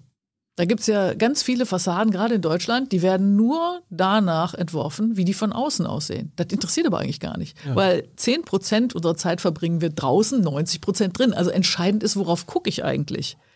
So, also da mal überlegen, will ich mir vielleicht da den Sonnenuntergang sehen können oder gucke ich da total toll auf Nachbars Garten oder gucke ich da auf die alte Tankstelle? So, also da zum Beispiel, dann geht es darum, Ich will die alte Tankstelle sehen. Okay, cool. Ja. Gut. Ja. Dann geht es darum, irgendwie, wie gehst du mit Licht um? Also wie kommt das Licht einfach in deine Wohnung? Oder wenn, es fängt bei so kleinen Entwurfsaufgaben an, wenn du, meinetwegen, machen wir das so im zweiten Semester, ein kleines Haus entwerfen, da ist auch ein Kamin, soll da auch mit rein. Kamin und so ein kleiner Pool. Und die Frage ist, wann sehe ich überhaupt was im Kamin? Wenn ich zum Beispiel mit der Abendsonne in einen Kamin gucke, dann sehe ich dieses Feuer gar nicht, weil die Abendsonne das Feuer so bestrahlt, dass es aussieht, als wäre es aus, dieses Feuer. Ah. Mit anderen Worten, also solche Dinge einfach mal sich vorzustellen, darüber nachzudenken, wie ist denn das eigentlich? Oder wie fällt das Licht meinetwegen über ein Dachoberlicht ein? Und wenn ich da jetzt ein paar Balken drauflege, dann gibt es so ein gefiltertes Licht über diese, über diese Dachbalken, dann sieht es noch schöner aus. Dann ist es wie so eine, dann kann ich im Inneren des Hauses ablesen, wie ist gerade der Sonnenstand und so weiter. Das, oder wenn ich in einen Raum reinkomme, der beginnt erstmal niedrig und du denkst erstmal, huh, huh, komisches Gefühl hier. Und dann plötzlich öffnet er sich in einer großen Höhe. Das sind ja tolle Raumerlebnisse. Also sowas. Ich finde, da braucht man, da braucht man ein bisschen Gespür dafür, aber man kann auch da viel lernen von schon gebauter Architektur. Also, äh, Kreativität, was brauche ich noch? Offenheit hattest du gerade weitergemacht. ja, auf jeden Fall. Dann Wofür? gerne mit anderen Leuten ähm, sich austauschen wollen auch. Also der Architekt ist nie alleine. Also ein Eigenbrötler darf ich nicht sein. Oder? Schwierig, nee. Also du musst dich mit Statikern, mit Haustechnikern, mit Bauphysikern besprechen, mit den Leuten vom Bau, ähm, mit dem Bauleiter. Also das so alleine im Kämmerlein ist ganz schwierig. Ja. Und wirklich Neugier, glaube ich. Neugier braucht man auch ganz viel. Also sich immer wieder auf neue Sachen einlassen und auch Durchhaltevermögen. Also ich sag mal so, das ist schon, ja, zumindest so, naja, so wie ich es gelernt oder erfahren habe, kein Job. Das ist schon mehr eine Berufung. Also du musst da schon Spaß dran haben, wenn du deinen Entwurf zum zehnten Mal also zusammenknüttelst und in den Mülleimer wirfst. Ähm, du brauchst schon ein gewisses Durchhaltevermögen. Also wie gesagt, drei Jahre für jedes Haus, ob groß oder klein. Das ist nicht wie, ähm, weiß ich nicht, äh, Schaufensterdekoration machen. Die gehen schneller. Warum hören manche Studierende bei dir auf zu studieren? Weil sie nicht kreativ genug sind, weil sie nicht offen genug sind? Oder gibt es noch andere Gründe? Ja, es gibt leider einfach auch äh, viele Leute, die es selbst reflektierend gar nicht merken, sondern einfach nur, weil sie es nicht schaffen. Also schaffen irgendwelche Prüfungen nicht. Und dann mehrfach. Also leider ist es gar nicht so. Wie, wie sieht denn so eine, also so eine Prüfung, Architekturprüfung aus? Also einfach nur, okay. Auch ganz viele verschiedene, weil Architektur ist so ein weites Feld. Hm, ja. Eine Prüfung in Bauphysik kann eine Klausur sein. Ähm, äh, Im Entwerfen sicherlich nicht. Ne? Da hängst du Pläne an die Wand oder du machst eine, jetzt im Moment zu Corona-Zeit, machst du natürlich eine Bildschirmpräsentation. Und ähm, eine Prüfung in Baukonstruktion, da kommt es darauf an, dass du wirklich gesagt hast, so, was ist das für ein Material, was kann dieses Material, ist das an der Stelle richtig, ja und warum, wie ist es befestigt, wieso regnet es nicht rein, äh, wieso gibt es kein Kondenswasser in der Wand, ne, ne, ne, so. Und äh, ja, das ist, oder im parametrischen, also in diesen Parametern, also sagen wir im digitalen Entwerfen so 3D, da bauen die halt so super coole ähm, 3D-Objekte und gießen, die werden dann gegossen von so einem, mehr oder weniger geplottet, von so einem Gipsplotter oder so, sehen total cool aus. Ob die dann wiederum am Ende wirklich gebaut werden können, ist noch eine zweite Frage, aber da geht es darum, die Auseinandersetzung quasi von Entwurf und Form. So. Äh, Ganz unterschiedlich. Politisch ist ja oft jetzt in letzter Zeit in Sachen Studien von PolitikerInnen Plagiate das Thema. Wie prüfst du, ob deine Mhm. Studierenden dir Plagiat ins Nest legen? Ja, also es ist eigentlich relativ schwierig. Gut, also die schriftlichen Prüfungen, da gibt es ja mittlerweile so eine Software, ne? Da kannst du das ja dann durchschieben. Ja, ja. Turn it in oder so, wie heißt die? Ähm, ähm, bei Plänen ist es natürlich nicht ganz so einfach. Andererseits ist es so, die, wir begleiten ja den Prozess. Also es ist quasi so, dass die, dass die Studierenden kommen einmal in der Woche zu uns und am Anfang, sag ich mal, haben sie irgendwie so eine kleine Skizze und da ist irgendwie so das Gebäude vielleicht drauf in so einem Maßstab von 1 zu 500. Und am Ende, wenn sie abgeben, dann müssen sie es detailliert und konstruiert haben, fast bis ins 1 zu 1. Und diesen Prozess, den begleiten wir ja jede Woche. Und wir sehen natürlich, wir geben ja auch Kritiken ab. Wenn wir zum Beispiel sagen, der Eingang liegt an der falschen Stelle äh, und in der nächsten Woche sieht der Entwurf wieder ganz genauso aus, äh, dann ist das schon seltsam. Ne? Also dann, dann fragst du schon deine Kollegen, äh, habt ihr das vielleicht schon mal hier gesehen, das Ding da? Oder wenn einer so nach drei Wochen, ich sag mal so, erst talentfreies Zeug hingelegt und dann in der dritten Woche plötzlich dann da erscheint oder nach kurz vor Abgabe erscheint mit einem super Entwurf, das ist natürlich schon merkwürdig. Also Der da, hat die Erleuchtung erlebt.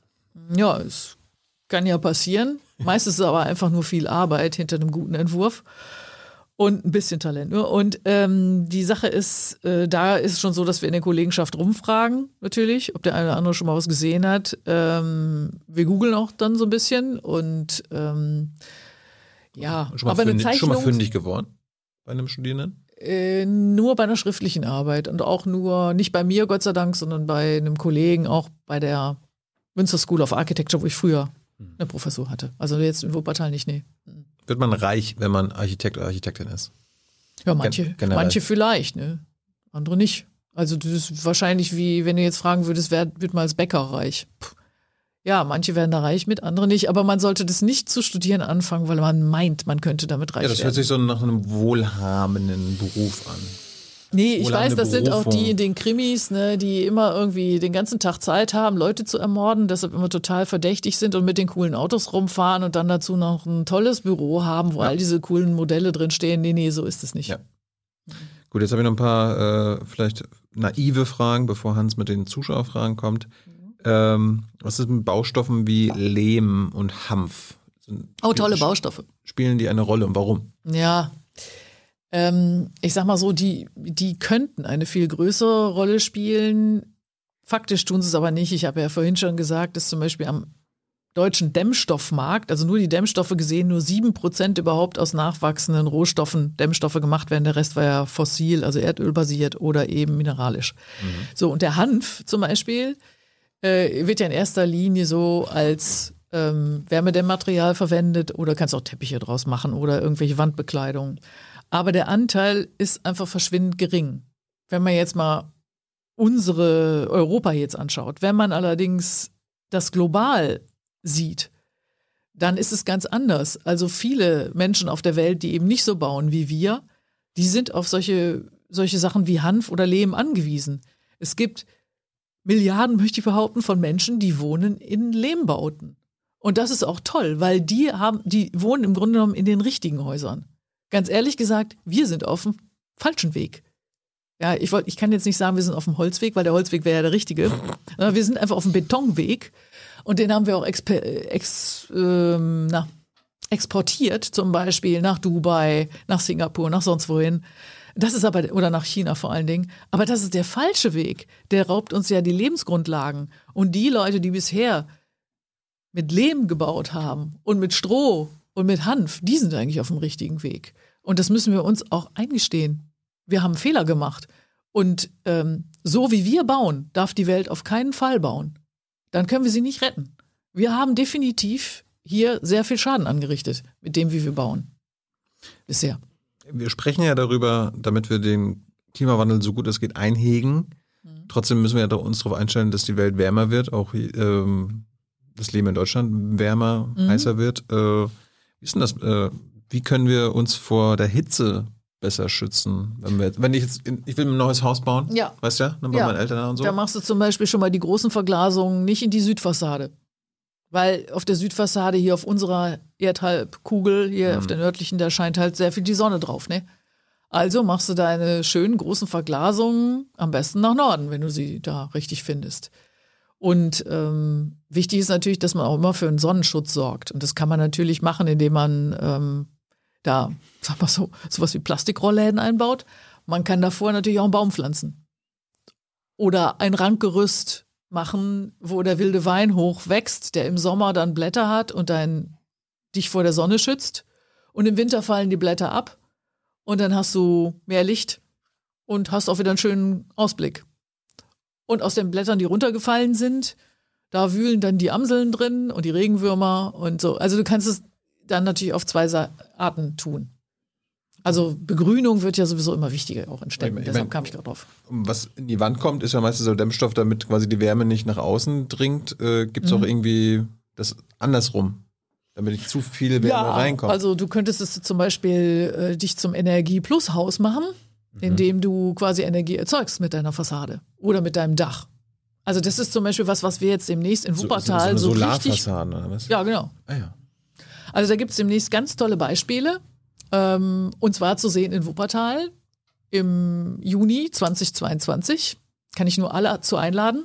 Da gibt es nämlich einen internationalen Studentenwettbewerb, der heißt Solar Decathlon 22 und der heißt SDE, weil er hier jetzt zum, ja, in Europa stattfindet. Mhm. Eigentlich ist er zum ersten Mal so vor ungefähr 20 Jahren in den USA entwickelt worden und da ging es eben darum, quasi mit PV Energie zu erzeugen mit, mit kleinen Häusern. Und jetzt ist natürlich nicht so, ähm, also wir müssen als Europäer das natürlich anders denken. Unser Europa ist ja fast fertig gebaut. Also wir bauen jetzt nicht mehr gedanklich wie die Amerikaner irgendwo auf dem freien Land solche lustigen kleinen Containerhäuser, sondern wir haben den Solar Decathlon jetzt zum ersten Mal angepasst auf Bauen im Bestand sozusagen. Also die sind internationale Teams, 18 Stück oder 16 oder 18 Stück, international Studierendengruppen, die bei uns kleine Häuser aufbauen werden, die man dann auch besichtigen kann. Und diese kleinen Häuser sind Energie-Plus-Häuser, weil sie eben Energie erzeugen mit ihrer Fassade, mit ihrer Hülle. Und ähm, sie sind auch sonst total smart, weil sie werden rückbau- und recyclingfähig sein und wir werden das auch messen. Wir haben ein Instrument entwickelt, äh, eine Doktorandin von mir, Anja Rosen, hat ein Instrument entwickelt, den sogenannten Urban Mining Index. Mit dem kann man messen, zu wie viel Prozent ein Haus wirklich im Kreislauf geführt werden kann, also recyclingfähig sein kann. Und das können wir, das werden wir alles machen bei diesem Solar Decathlon 21. Und wie gesagt, die Bauaufgaben sind hingeshaped auf Bauen im Bestand. Also da baust du nicht mehr irgendwie so eine Hütte am Land, sondern du baust meinetwegen eine Aufstockung auf ein ganz bestimmtes Haus oder du füllst eine Baulücke oder du baust was an. Mhm. Und äh, ja, da werden wir sozusagen energieerzeugende und nicht wärmeverlierende Fassaden zeigen können. Unter anderem, unter ganz vielen anderen tollen Sachen. Hat eine Architektin eine Meinung dazu? Ich meine, wir reden über erneuerbare Energien äh, in der Politik oft, mhm. ne? ähm, Solardächer aber auch äh, Windräder. Mhm. Hast du damit irgendwas zu tun und dazu eine Meinung? Also du bist wahrscheinlich dafür, dass wir überall, wo ein Dach ist, Solarpanels drauf machen, oder? Ja. Was, und bei Windrädern? Also ähm, es gibt ja, also Windräder sind natürlich schwierig, weil die machen auch Geräusch. Ja. Innerstädtisch bisschen laut so insgesamt. Ja, es gibt auch kleinere. Aber es gibt kleinere auch, und ja. es gibt auch welche, die sich so vertikal mhm. drehen. Und äh, da, wenn es Sinn macht, wenn die genug Ertrag bringen, kann ich mir das durchaus vorstellen. Ehrlich gesagt, ich zum Beispiel Nachbarhaus ist jetzt eine Lüftungsanlage eingebaut worden, die brummt mich auch teilweise voll. Also so ein leises Brummen höre ich da immer aus dem Nachbarhaus. So ist das bei 110 Jahre alten Häusern, die nebeneinander stehen. Und ich wüsste jetzt nicht, wieso es nicht auch möglich sollte, sein sollte, ein Windrad, was so ein leises Geräusch von sich gibt, irgendwo hinzustellen. Also das kommt wirklich da, finde ich, auf den Schallpegel an. Und was ist Und mit in generell äh, Windkraft ähm, auf jeden Fall. Also ich finde das gut, dass das in deutschen Staatsforsten müsste es sowieso gemacht werden.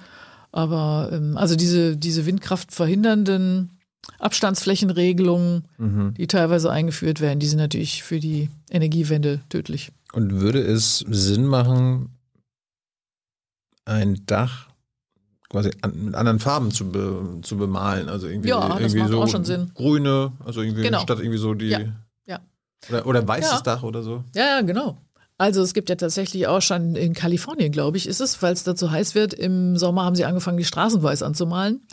Und ähm, das, das, ja. Das sind natürlich so, so Dinge, also über die denk, haben wir auch nachgedacht zu diesem Solar Decathlon. Also wir werden auch ein, ähm, in, sag ich mal so, nachweisbar machen, wie gut diese kleinen Häuser performen, so nenne ich das jetzt mal auf Neudeutsch, hinsichtlich äh, Klimaschutz, hinsichtlich ähm, Biodiversität, hinsichtlich äh, Generationenverträglichkeit, hinsichtlich Material, Energie und so weiter. Und wir haben da so eine, so eine, wie soll man sagen, ein Bewertungstool entwickelt, das heißt Urban Loop Design. Und da steht zum, es gibt zum Beispiel sowas wie, ähm, dass man halt etwas aktiv gegen die weitere Klimaaufwärmung tut und jetzt zum Beispiel anstatt einer dunklen Teerpappe auf dem Dach, die ja nun mal so schwarz-grau ist und damit die Hitze extrem anzieht und auch äh, festhält und wieder abstrahlt, dass man da zum Beispiel auch schon Punkte für kriegt, wenn man das Haus meinetwegen mit einer weißen Dachfolie belegt. Man kriegt aber noch mehr Punkte dafür natürlich, also das Haus wird quasi als noch besser bewertet, wenn man da ein extensives Gründach drauf hat. Weil Gründächer speichern die Feuchtigkeit und ähm, Meinst du jetzt so Gartengrün, also mit Pflanzen oder grün bemalt? Nee, nee. Ich meine jetzt dann wirklich bepflanzt. Okay. Und es gibt natürlich auch richtig intensive Gründächer, da können auch richtige Sträucher drauf wachsen und so. Das ist allerdings dann sehr teuer. Das heißt, man muss ja auch da immer abwägen, ne, Ökonomie und Ökologie. Und klar, die weiße Dachbahn, sag ich mal, kost- kostet nicht mehr als eine schwarze. Das ist ja nur, dass ich entscheiden muss und dann mache ich es halt. Während natürlich ein Gründach, was noch toller wäre, kostet aber auch mehr. Also so, oder wir haben zum Beispiel solche Sachen wie möglichst wenig Außenbeleuchtung nachts, weil die Außenbeleuchtung stört halt die Insekten und die Vögel. Und das sind auch alles solche quasi Parameter, nach denen wir diese kleinen Häuschen, die da in Wuppertal 2022 gebaut werden, äh, quasi bewerten werden. Und dann gibt es aber auch noch eine Jury, die sich dann das auch nochmal alles angucken wird. Und ähm, angenommen, ich baue jetzt wieder neu. Mhm. Ist, äh, kann man, ist es eigentlich sinnvoller, irgendwie vielleicht ein Haus rund zu bauen, anstatt irgendwie eckig? Oder ist das architektonisch oder jetzt auch klimawandeltechnisch völlig egal? Weil ich sehe jetzt irgendwie gefühlt auch in der Stadt immer mehr so, so Bögen und äh, es kommt mir also ein bisschen runder vor. Ist das jetzt aber jetzt designt und das ist jetzt gerade in oder hat das irgendwie einen Zweck? Ja, ich glaube, das liegt einfach viel daran, dass man es jetzt einfach mehr so machen kann auch. Also diese Formen, ähm, sagen wir so, wenn man halt sehr gern 3D entwirft, dann fallen diese Formen jetzt plötzlich viel leichter. Weil früher musste man ja immer so sitzen mit so Kreisschablonen ne, und die so auf dem Blatt Papier so hin und her schieben und dann wieder den Anschluss finden, wo die Kurve sich da wieder andersrum krümmt. Und das war, das war ganz grauenvoll. Und letztendlich musste man ja dann, auch wenn man es bauen wollte, hätte man jeden einzelnen Punkt quasi bemaßen müssen, damit man dem Handwerker überhaupt sagen kann, wo bei der runden Form soll, ne, wo soll das Brett denn nur hin, damit es diese runde Form erzeugt. Und das ist jetzt natürlich alles viel einfacher, indem wir 3D entwerfen, äh, pff, malen wir da irgendwie schon was hin. Der Rechner weiß genau, wo welche Punkte sind. Und der kann das auch dann, sagen wir so, am Ende dem Handwerker mitteilen. Und dadurch wird es viel einfacher und wie immer, das Werkzeug bestimmt auch das Vorgehen. Ne? Wenn, wie, wie heißt der Spruch noch? Ähm, wenn du nur einen Hammer hast, dann sieht alles wie ein Nagel aus. Ja. Du hast es Dann schon haust du einfach nur drauf. So. Mehr fällt dir eben zum Hammer nicht ein. Und wenn du jetzt was, ja, so ist es aber. Ja. du hast öfter äh, im Interview schon gesagt hier äh, Urban Mining. Kannst du noch kurz sagen, was du damit meinst und was so. das ist? Ja, ja, genau. Also Urban Mining heißt eigentlich die Stadt als urbane Mine oder überhaupt alles, was wir als Menschen angesammelt haben, als, ein, äh, als eine Mine zu betrachten, die wir nachträglich sozusagen wieder anzapfen können. Also wir haben mal, das kommt letztendlich noch aus diesen Mülldeponien, so, ich glaube, als Klaus Töpfer Umweltminister war, ich denke, der hat dieses Wort vielleicht mitgebracht dann aus Amerika oder so. Also es geht daraus, dass man da halt festgestellt hat, dass man in den Abfalldeponien mehr und einfacher Metalle findet als äh, in den echten Lagerstätten, die es noch gab, in den natürlichen Lagerstätten. Mhm.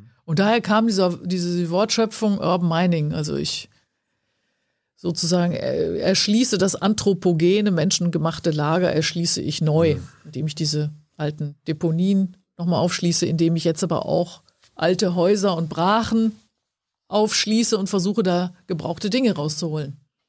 Und zum Schluss, du hast mit unter anderem Joachim Schellenhuber, der auch letztens hier war, ähm, das Projekt oder die Initiative Bauhaus der Erde gegründet. Was soll das sein? Was soll das ist, sein? Ist, ist das hm. das, worüber wir jetzt letzten zwei Stunden geredet haben? Hm. So mit Kreislaufwirtschaft im Bauen? Ja, die, die Vision, die Schellenhuber hat, basiert mehr, äh, noch viel mehr als das, was ich jetzt hier gesagt habe, auf den nachwachsenden Rohstoffen die spielen eigentlich oder sollen demnächst die entscheidende Rolle spielen ähm, für das Bauen. Mhm. Ähm, passt natürlich super zu dem, was ich auch sage, weil die ja im natürlichen Kreislauf zu führen sind und dadurch sowieso schon Closed Loop Materialien sind und so weiter. Und hat natürlich den Vorteil, dass die eben gleichzeitig auch noch saubere Luft produzieren. Ähm, während natürlich, sag mal so, das, was ich aber auch in Ordnung finde, wie Stahlrecycling oder so, das erzeugt natürlich nicht gleichzeitig noch saubere Luft. Ähm, das heißt, es geht, er ist ein bisschen radikaler noch als ich. Ich bin ein bisschen offener und ich denke auch, wir müssen jetzt sowieso alles gleichzeitig tun. Sonst schaffen wir es nicht mehr. Zeitlich, die Zeit wird knapp, die Luft wird dünn. Und insofern bin ich da, was die Vorgehensweise ähm, ja, betrifft, bin ich da vielleicht noch sehr viel offener so. Hast du ja vielleicht auch mitgekriegt, war jetzt schon ein ziemlich großer Blumenstrauß an Möglichkeiten. Annette, du hast erzählt, du hast noch nie so ein langes Interview gemacht. Nee. Ich fand, das hast du grandios gemacht. Also oh, hat, mir, hat mir sehr viel Spaß gemacht. Eines meiner jetzt schon Lieblingsinterviews von 520 Folgen Jung oh, Naiv. Ja, wow. ohne Scheiß. War sehr super. Schön. Ich weiß jetzt nicht, was andere sagen. Das ist meine persönliche Meinung. Ja. Und du bist trotzdem noch nicht durch.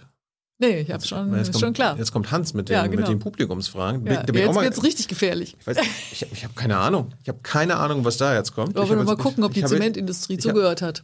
Das kann sein. ich äh, ich habe meine Fragen abgesondert und äh, lass uns wirklich kommen wieder. Gerne. Vielleicht solltest du auch einen eigenen Podcast oder so starten an deiner Uni. Ja.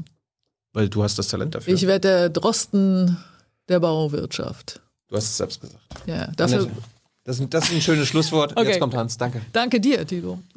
Hey Leute, Thilo hier. Unsere naive Arbeit in der Bundespressekonferenz und unsere wöchentlichen Interviews, die sind nur möglich, weil ihr uns finanziell unterstützt. Und damit das so bleibt, bitten wir euch, uns entweder per Banküberweisung oder PayPal zu unterstützen.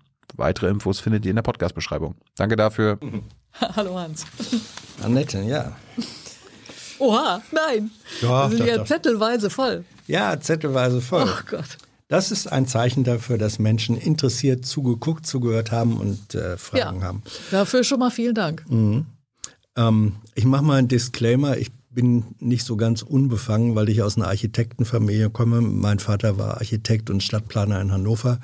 Und mein Großvater äh, war einer der wichtigeren Architekten vor gut 100 Jahren hier in Berlin.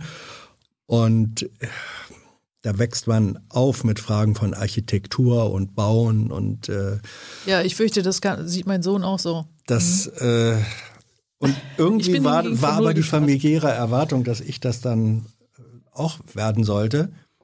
Das war in mir ein, ein völliges Niemals. Niemals. Ja. Ich finde Architektur und Bauen toll. So, das also als Disclaimer. Ich, ich habe da so ein paar innere emotionale Beziehungen ähm, dazu.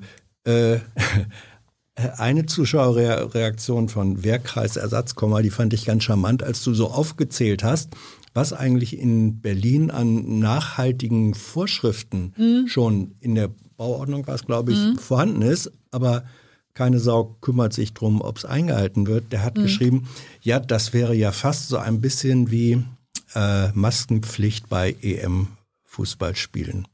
Die gibt es auch mhm. und sie wird auch nicht so richtig eingehalten. Das war sozusagen.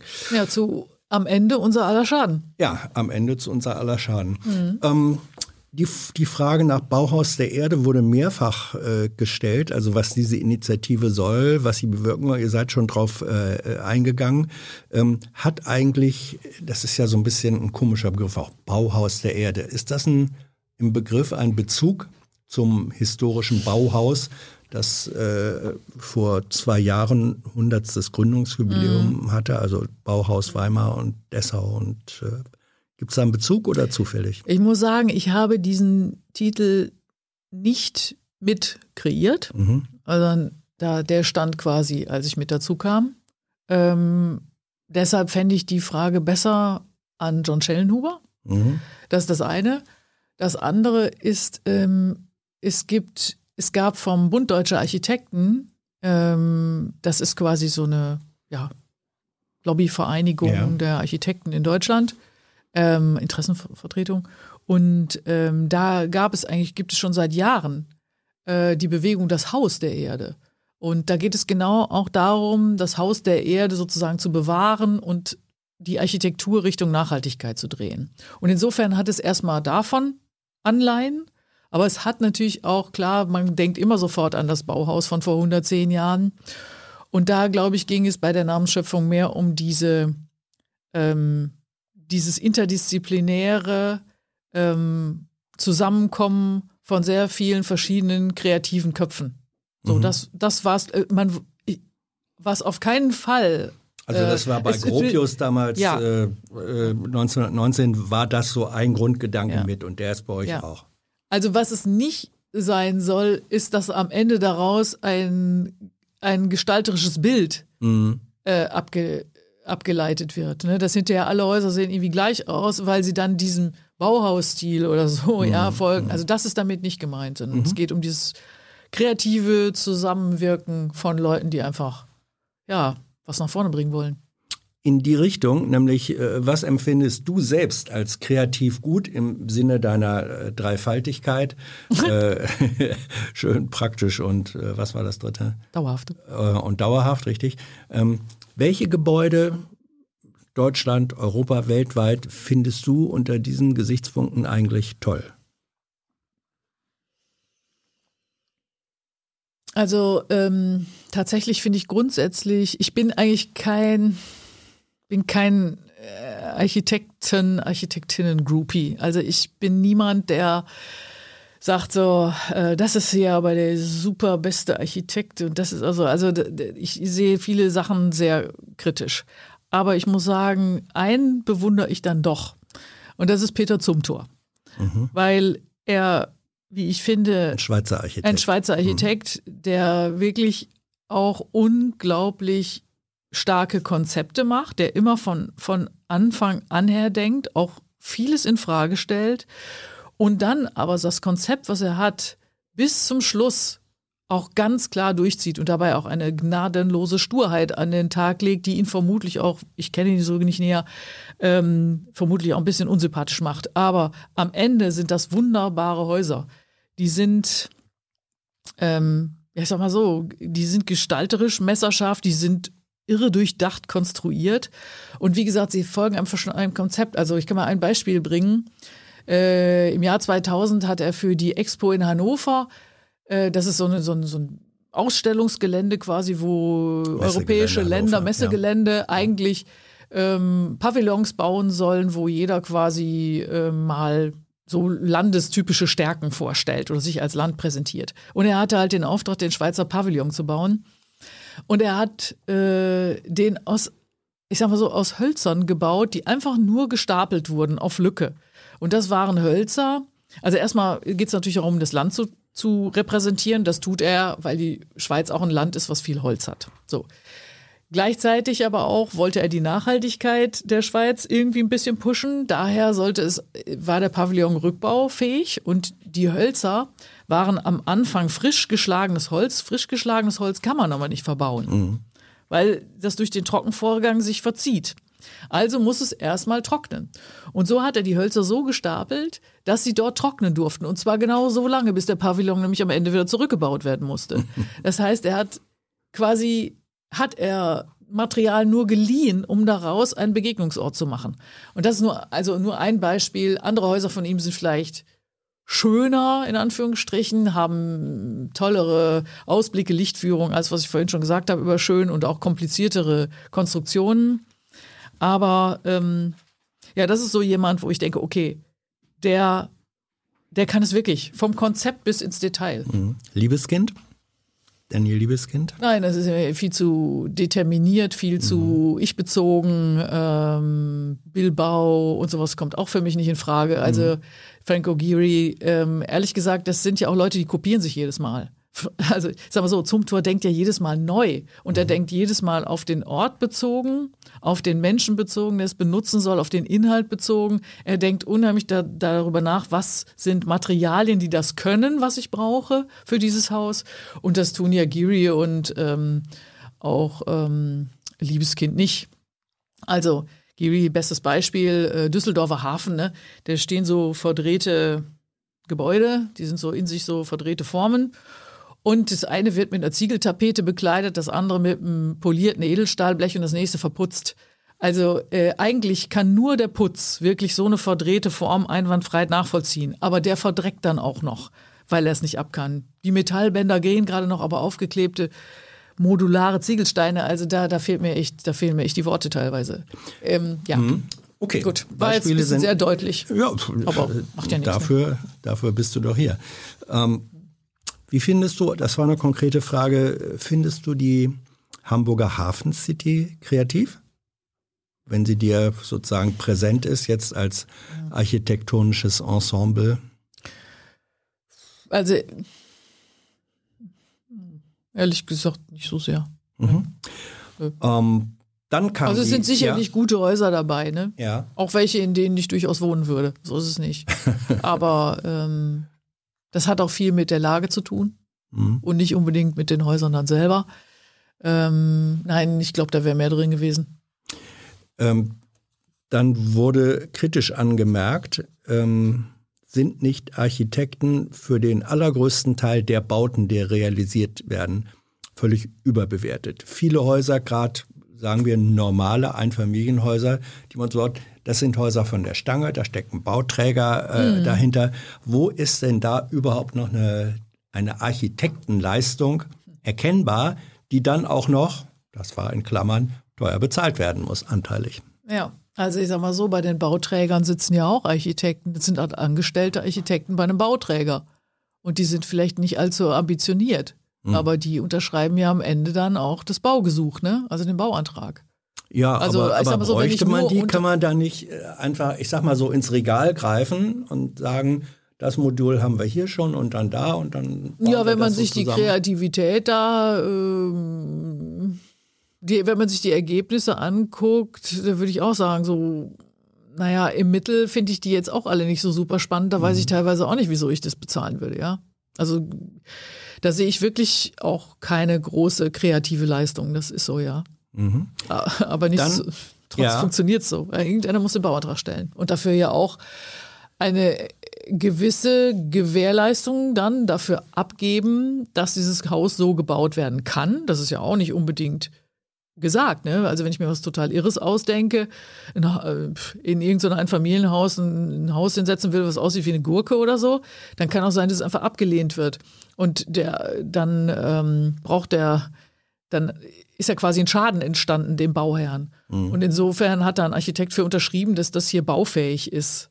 Und dass er sein Bauvorhaben auf diese Art und Weise so durchkriegen wird. Ob das dann erstrebenswert schön ist, äh, das hat er jetzt nicht äh, gewährleistet. Ne? Also, Mhm.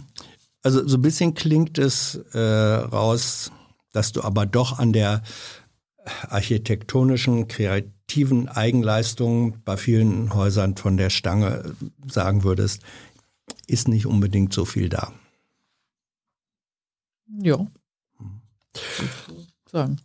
Dürfen Architekten und Architektinnen eigentlich ihre Häuser, eigene Häuser für sich selbst bauen oder seid ihr da befangen? Nein, natürlich darf ich mir selber einen Bauantrag einreichen. Ja, ja. Also, Also, na, aber der wird nicht, nicht unbedingt genehmigt. Ne? Wie gesagt, wenn ich dann da so einen Gurkenentwurf habe, also Gurke Ja. im Sinne wirklich dieser Form da, oder ich weiß nicht, oder sieht aus wie, keine Ahnung, ich weiß nicht, eine Untertasse oder so. Also dann kann schon sein, dass es einfach das Bauamt ablehnt, auch wenn ich das als Architekt eingereicht habe. Das ist kein Unterschied. Mhm. Vielleicht war die Frage auch, ich sag mal, ästhetisch äh, gemeint. Man sagt ja manchmal auch, Ärzte sollten lieber nicht ihre eigenen Familienangehörigen behandeln, weil sie da befangen wären. Gibt es so etwas wie eine ästhetische Befangenheit oder sagst du, nee, also gerade wenn ich mein eigenes Haus äh, entwerfe, dann will ich es doch besonders gut machen? Mm, also für, also ich kann ja jetzt nur so für mich persönlich sprechen. Ich glaube, für manche Kollegen ist es was ganz Tolles, wenn sie nach vielen Jahren, wo wir sie für andere Leute gebaut haben, dann mal was für sich selber bauen, mhm. ähm, weil sie eben so viel Wissen mittlerweile und so viel Können angehäuft haben. Das jetzt zu reduzieren, sage ich mal, wie man eine gut, gute Soße reduziert, so auf so eine Essenz, das stelle ich mir als einen sehr spannenden ähm, spannenden Prozess vor. Mhm. Und eine, eine, echte Herausforderung gegen sich selbst, sozusagen, mit sich selbst, gegen sich selbst. Ähm, gleichzeitig ist es natürlich unheimlich schwierig, weil du so viele Sachen, die du im Kopf hast, und du musst jetzt ja wirklich Sachen ausscheiden. Ganz klar, weil ansonsten hast du irgendeinen Mischmasch gebaut und der ist nie gut. Mhm. Also es ist immer nur gut, wenn man wirklich lesen kann, was ist der rote Faden von dem Dingen. Und ähm, ich glaube, manche können das einfach und nehmen auch die Herausforderung selber an und andere können es nicht oder wollen es auch nicht. Also ich bin ja. mir zum Beispiel nicht sicher, ob ich es wollen würde. Ähm, Karl Ender fragt, äh, warum hat im Studium der Architektur das Thema Nachhaltigkeit äh, eigentlich nur so geringen Anteil? Ähm, und warum liegt der Fokus immer noch auf Stahlbetonbau. Er sagt in Klammern, ich bin, ich studiere BIW, das ist, glaube ich, ähm, eine Richtung äh, ähm, Wirtschaftlichkeit äh, im Bauen, das ist die Rückbaufähigkeit, glaube ich, von, von Bauen. Ist das richtig oder habe ich das falsch verstanden? BIB. BIW. Bertha. Ida, ja. Nee, aber das sagt mir nichts, ehrlich gesagt. Mhm. Das heißt genau. äh, Building Integrated Modeling. Ach so, ja. nee, BIM. Der meint Aha, äh, dann, dann habe ich mich, Bill, ja, dann, ich habe mich hier, ich kann meine eigene ja, Schrift nicht. Also. Ja, ja, alles gut. Mein Fehler, Entschuldigung. Mm, nee, nee. Ja, so ist das. Hm. Ähm, BIM.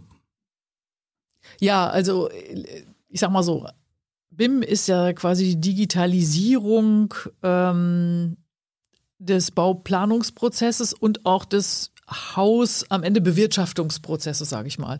Also man baut quasi einen virtuellen, im, im 3D, im Rechner, baut man einen virtuellen Zwilling mhm. ähm, des Hauses und da kann man jede Menge Daten hinterlegen äh, in so einem BIM-Modell. Ich könnte zum Beispiel hinterlegen, dieses Fenster ist von der Firma so und so, es ist eine Dreifachverglasung, es hat den und den U-Wert, die Recyclingfähigkeit ist so und so, die Lebensdauer ist das und das. Ich könnte alles Mögliche in diesem BIM-Modell hinterlegen. Es wird riesig groß, ne? also es ist eine riesige Datenmenge. Bis dahin zum Beispiel, ähm, dass der Hausmeister weiß, wann er die Glühbirne austauschen mhm. soll oder die Hausmeisterin dass einem das Modell irgendwann anzeigt, so, fünf Jahre sind um, die Glühbirne macht es demnächst nicht mehr, haben wir ja nicht mehr, wir haben ja nur noch LED. Also nach 15 Jahren ist die LED fällig und das leuchtet dann da auf dem virtuellen Zwilling auf, so und jetzt alle LED-Birnen dieser Kategorie raus. Mhm. Und in die Fassung, die du da hast, passt du das und das rein. Also du bist da sehr, wenn du das studierst, bist du schon, wie ich glaube, sehr technisch unterwegs. Ähm, äh, das, wieso da Stahlbeton jetzt irgendwie eine Rolle spielen sollte, weiß ich nicht, weil obliegt ja dir, wie der Entwurf aussieht und was du, ob du da jetzt ein Ich glaube, er meinte das auf, auf Architekturstudium insgesamt. Ach so, also, äh, insgesamt. Unabhängig von, äh, von. Ja, also ich sag mal so, es gab ja, als ich studiert habe zum Beispiel, eine Schule, äh, die es auch immer noch gibt, natürlich eine Universität in Kassel, die haben quasi ökologisch gebaut mit Stroh und Hanf und Lehm und die haben wir ja alle nicht für voll genommen. Mhm. Ich habe gedacht, ah ja, die, die Müsli, Heinis da jetzt die bastelnde Architektur äh, tun so irgendwie, mhm. kann man sowieso nicht brauchen. Mhm. Und wir sind natürlich groß geworden, also meine Generation hier, in einem, äh, in einer Architekturerziehung wiederum von Leuten, die gerade einen Krieg hinter sich hatten, wo auch jede Menge Wissen verloren gegangen ist. Ich weiß noch, dass mir mein Professor äh, von Busse mal erzählt hat, wie sie in Kriegsgefangenenlager selber eine Architekturschule gegründet haben, wo sie sich quasi selber geübt haben, wie es denn wäre, wenn sie äh, Architekturlehrer werden würden. Und andere haben geübt, wie es wäre, wenn sie Theaterschauspieler wären. Das heißt, die hatten irre wenig. Ja, es gab ja auch keine Bücher mehr und so. Also, und Internet gab es sowieso nicht. Irre wenig, mit dem die nach dem Krieg gestartet sind und wurden aber Hochschullehrer zum Beispiel. Und das waren wiederum meine Lehrer. Und natürlich war das Wichtigste der Vitruv vorhin von vor 2000 Jahren nützlich, schön und haltbar. Das war das, worum es ging. Und um deine, dann eine in Gang kommende Schönheitsdiskussion und auch die Postmoderne in Abgrenzung zur Moderne. Aber das Nachhaltigkeit spielte gar keine Rolle in meiner Ausbildung jetzt. Es sei denn, du bist bei einem Baufröschen da in Kassel groß geworden. Da warst du wahrscheinlich nur in Stroh und Lehm unterwegs.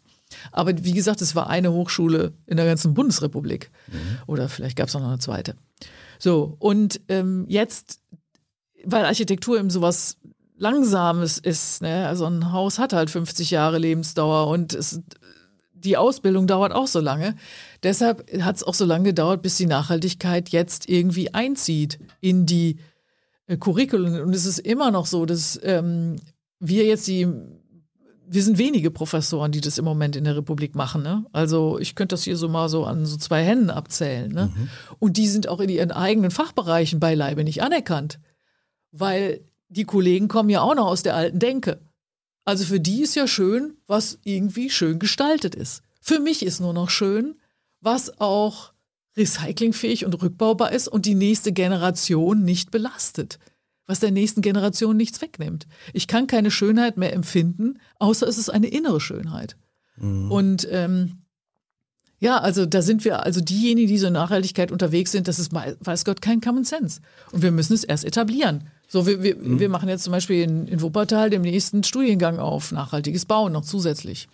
Weil wir das Äh, brauchen. Da eine ne eigentlich benachbarte Frage war, wie bewertest du das, dass ähm, in vielen neuen Metropolen der Welt, vor allem auch in, in Asien, eben doch immer noch oder erst recht in gigantischer Weise hochgebaut wird, meistens dann eben in klassischer Stahlbetonweise. Ist das nicht so, dass der globale Zug in eine völlig andere Ja. Richtung äh, abgeht als Ja. das, was du Ja. als Zukunft ansiehst? Das ist auch leider so. Also es gibt natürlich Länder, wo das Sinn macht. Ich sag mal, Singapur zum Beispiel hat ja nur mal eine begrenzte Fläche. Ne? Und wenn ich mich da als Nationalstaat begreife, dann habe ich nur dieses kleine Fleckchen. Da kann ich nur in die Höhe bauen. Das ist einfach so. Aber natürlich gibt es andere Städte, die sich ganz anders entwickeln könnten. Und das große Problem ist eben, dass die Leute, die da jetzt zu Reichtum gekommen sind, ähm, dass wir quasi deren Vorbilder sind. Und wir sind keine guten Vorbilder. Das war das, was ich vorhin auch schon so mit dem Tilo besprochen habe. Eigentlich müssen wir eingestehen, dass wir Fehler gemacht haben. Wenn jetzt alle Welt so bauen will, äh, wie wir das die ganze Zeit über gemacht haben, dann ist die Welt nicht mehr zu retten. Und dann werden wir hier aussterben. Also wir haben keine, keine Luft mehr zum Atmen haben. Gut, dann kommt's Bauen natürlich auch zum Erliegen. Ähm, ja, vielleicht regelt sich ja auch über natürliche Mangel, über natürlichen Mangel. Dann wird gefragt, wenn man jetzt deiner Idee folgt und sozusagen alles Gute reinpackt in so einen Bau, so einen Neubau, wie teuer wird denn der eigentlich? Ja, wir haben mal so ähm, kleine Prüf, also wir haben kleine Experimente gemacht. Die kann man auch nachlesen in dem Buch, äh, was wir äh, veröffentlicht haben. Das ist der Atlas Recycling. Da haben wir alles reingeschrieben, was wir wissen. Also mein Team und ich. Ähm, und äh, also alles, was ich heute erzählt habe, ähm, steht da drin. Und da sind auch Beispielkonstruktionen drin und so weiter. Und da haben wir, ähm, weil wir natürlich auch wissen, ja, was kostet das? Ist ja immer die Frage dann, aber ja, was kostet das denn? Und da haben wir drei Hauskubaturen, also drei Hausfiguren, die verglichen mit und zwar immer einmal konstruiert in so einer Standardvariante, 0815 Bau mit, äh, Verbundsystem und was weiß ich nicht allem. Und dann eben eine Urban Mining Design Variante. Also, sag mal, Holzbau mit Metallfassade oder, oder Stahlbau mit einer Holzfassade. Also einmal in 0815 klimaschädlich ähm, detailliert und einmal in Rückbau recyclingfähig, klimaschonend, ressourcenschonend. Und dann haben wir die Kosten verglichen. Wir haben die Herstellungskosten ganz am Anfang verglichen. da waren die Urban Mining Design Projekte ungefähr äh, 20 bis 40 Prozent. Ähm, nee, Moment mal, stopp, stopp, nein, das war das andere. Ungefähr 15 bis 20 Prozent teurer, je nachdem. Also wenn man Stahl baut, ist es natürlich teurer, als wenn man Holz baut. Wenn man dann aber die Austauschzyklen, über die ich vorhin sprach, also die Instandhaltung alle mitrechnet, wo immer wieder Abfall anfällt und die Entsorgungskosten mit reinrechnet, dann das Neuverlegen von diesem Teppichboden, was wir vorhin hatten und so weiter, mhm. das kumuliert ja. Und wenn man dann am Ende auch noch die Entsorgungskosten mit dazu rechnet und nach 50 Jahren mal die Kosten anschaut, dann sind die Urban Mining Design Häuser 20 bis 40 Prozent günstiger. Also deshalb war ja dann quasi, und das haben wir sehr konservativ gerechnet. Also wir haben wirklich ähm, auch nur mit wenig, ähm, sagen wir mal, äh, Verkaufserlösen gerechnet. Wenn wir zum Beispiel eine Kupferfassade hatten, ne, dann haben wir jetzt nicht gesagt, ah ja, Kupfer gibt's ja in der Zeit schon gar nicht mehr in 50 Jahren, also kann ich die zum hundertfachen verkaufen oder so, was ja auch noch passieren mhm. könnte, sondern wir sind da sehr konservativ vorgegangen. Und trotzdem ist es einfach so, weil eben die Entsorgungskosten einfach auch so hoch werden, und da haben wir uns halt eben mit diesem einen findigen Rückbauunternehmer aus Dortmund eben auch ganz klar nah zusammengearbeitet, um an diese Kosten zu kommen. Und auf 50 Jahre gerechnet lohnt sich auf jeden Fall, Urban Mining Design zu bauen. Ja, bloß dann sagt der Bauherr heute, wenn ich die Wahl habe, heute einen Bau, sagen wir, für 200.000 Euro äh, zu kriegen, mhm. klein, klein, klein, oder aber wenn es besser sein sollte, erstmal sagen sollte, ja, dann kostet aber 250.000. Mhm.